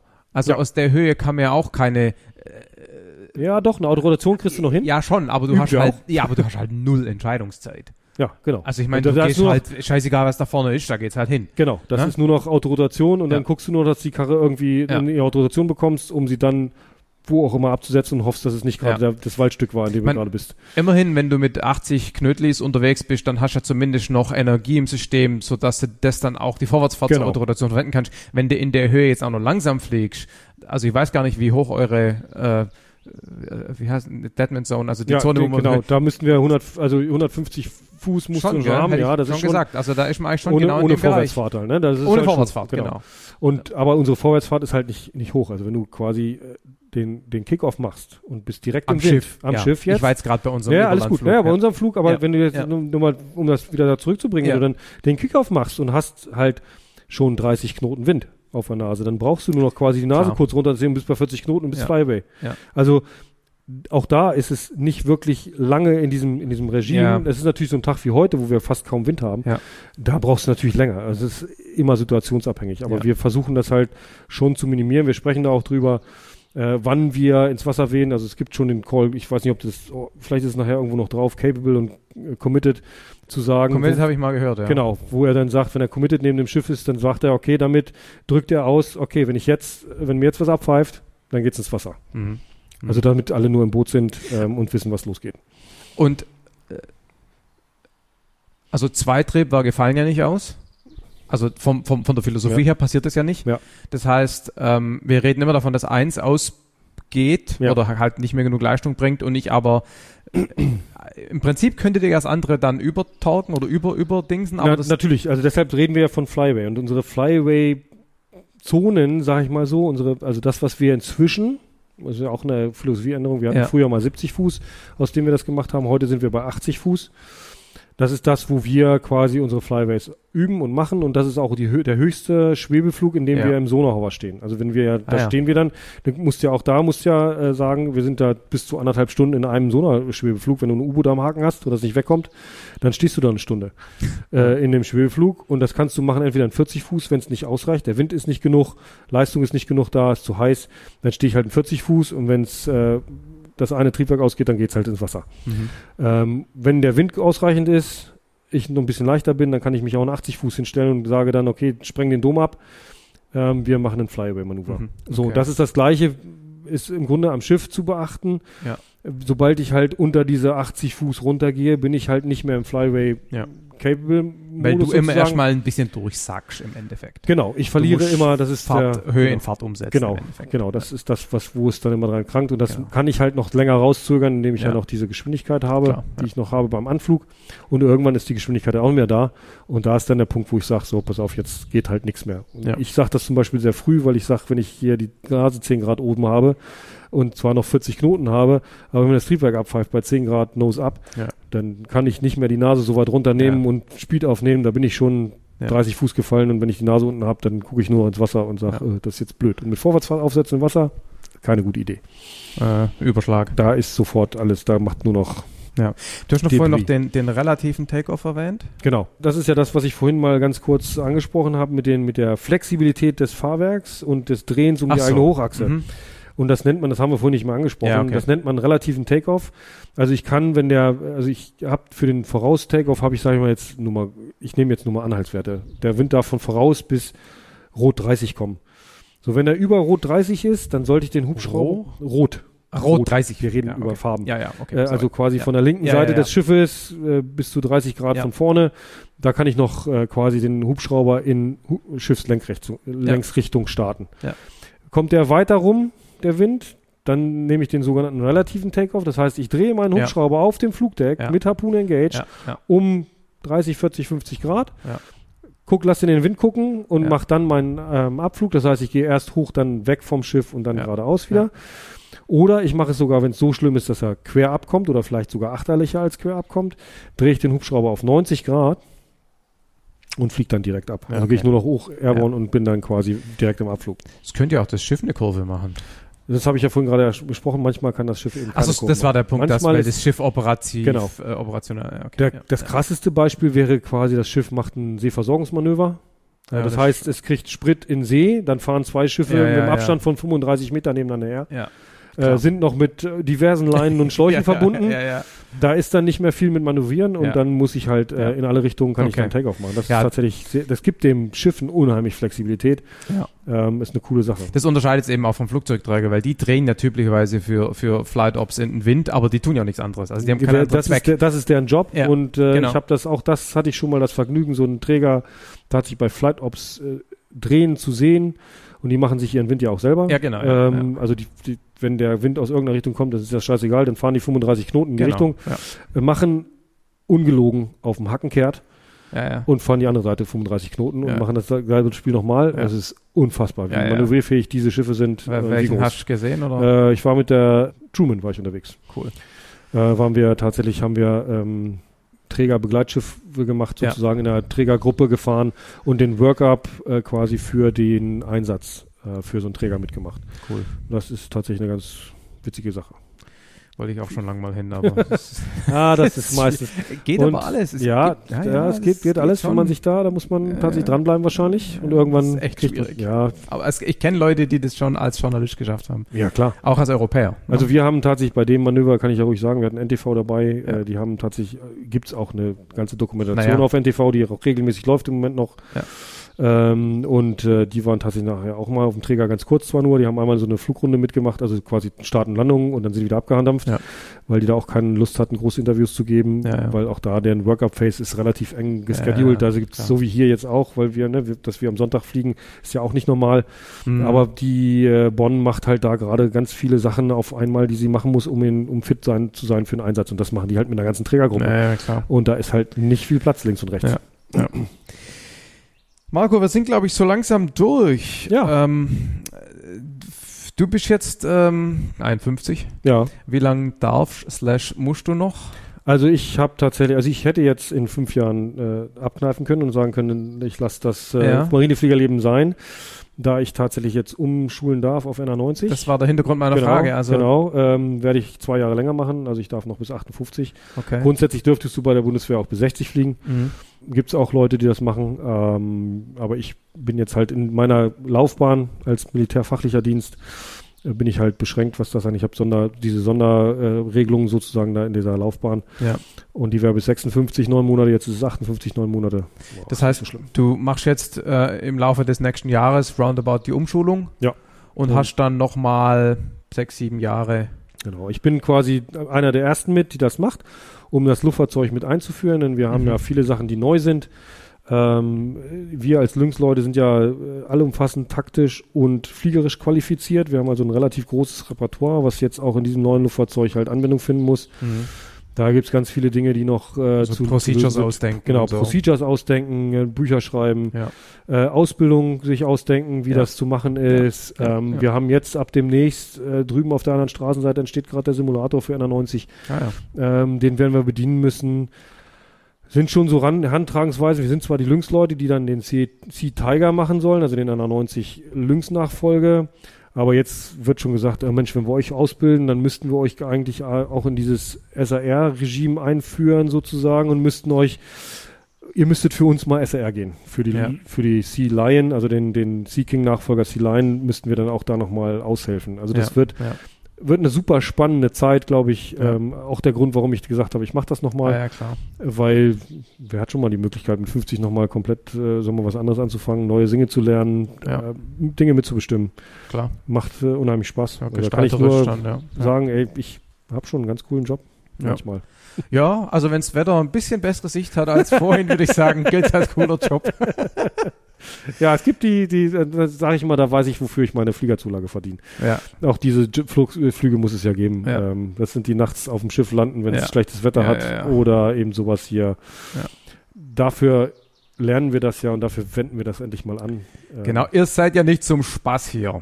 äh, Genau, das darf man immer nicht vergessen. Auch wenn es uns ganz viel Spaß macht, Ja. hat es doch in alles einen ernsten Hintergrund ähm, und den darf man grundsätzlich nie vergessen. Aber wie du schon sagst, Spaß macht es trotzdem. Ja. Marco, vielen herzlichen Dank für das Gespräch Ja, und natürlich noch viel wichtiger äh, für den Mitflug. Ist Ja. natürlich für mich auch persönlich, wie die Hörer natürlich alle wissen. äh, Deine Highlights, ich weiß schon. absolut. Hey, der Mann kann aus jedem Repertoire irgendwie schöpfen. Der ist auf einen Container mitgefahren, den wir getroffen haben heute. Ähm, der ist äh, geflogen. Ja, Fliegen ist aber schon immer noch mit großem Abstand das Coolste. Ja. Da ja, ist einfach so. ist einfach. Geb ich- kann man nichts dran ändern. Nein, kann man nichts dran ändern. So. Das, äh, Gehört sich so und ist so. das ist genau der Punkt. Genau. Gutes Schlusswort. Absolut. Ich. danke dir auch fürs Kommen. Dir zu uns, sag ich mal, ist ja doch ein langer Weg. Ja. Und ich hoffe, dass äh, man hört es ja auch, es hat ihm Spaß gemacht. Absolut, hat mir Spaß definitiv. Er grinst immer noch. Er grenzt immer noch. so, Stopptaste. Ja, er grinst auch jetzt gerade wieder, äh, als er den letzten Teil gerade nochmal hört und die finale Episode zusammenbastelt. Vielen herzlichen Dank, Marco. Vielen herzlichen Dank natürlich auch an die Bundeswehr und die Marine als, als Ganzes an der Stelle. Sind ja doch auch immer ein paar Leute äh, daran beteiligt, von der lokalen Presse in Cuxhaven Nordholz bis zum ähm, ja, den offiziellen Stellen bei der Marine, die sowas natürlich genehmigen müssen und in diesem Fall zum Glück auch getan haben. Vielen herzlichen Dank an, an alle Beteiligten an der Stelle. Ansonsten bleibt mir noch kurz zu sagen, ich habe natürlich auch Fotos gemacht. Ähm, ihr wisst ja, ich habe das mit den Fotos inzwischen ein bisschen ernsthafter angefangen zu betreiben. Ähm, und deshalb gibt's eben auch eine ganze Reihe, meiner Meinung nach ganz interessanter Fotos, ähm, auf der Episodenseite, beziehungsweise sie sind von da aus verlinkt. Würde ich euch also durchaus empfehlen, das mal anzuschauen, um ein bisschen einen visuellen Eindruck von der ganzen Geschichte zu kriegen. Sind ja doch auch schöne Bilder dabei von der Tieffliegerei, die wir da betrieben haben. Gut. Ja, ansonsten danke euch allen natürlich wie üblich fürs Anhören. Freue mich über Feedback und äh, wir sehen uns in einer, ich sage da jetzt nichts mehr dazu. Irgendwann gibt's eine neue Episode und ähm, die kommt entweder in zwei Wochen oder in vier oder who knows. Und ähm, ihr werdet dann schon merken, indem euch euer äh, Podcast-Client darauf aufmerksam macht, dass äh, Omega Tau mal wieder was veröffentlicht hat. Macht's gut, bis dahin. Ciao.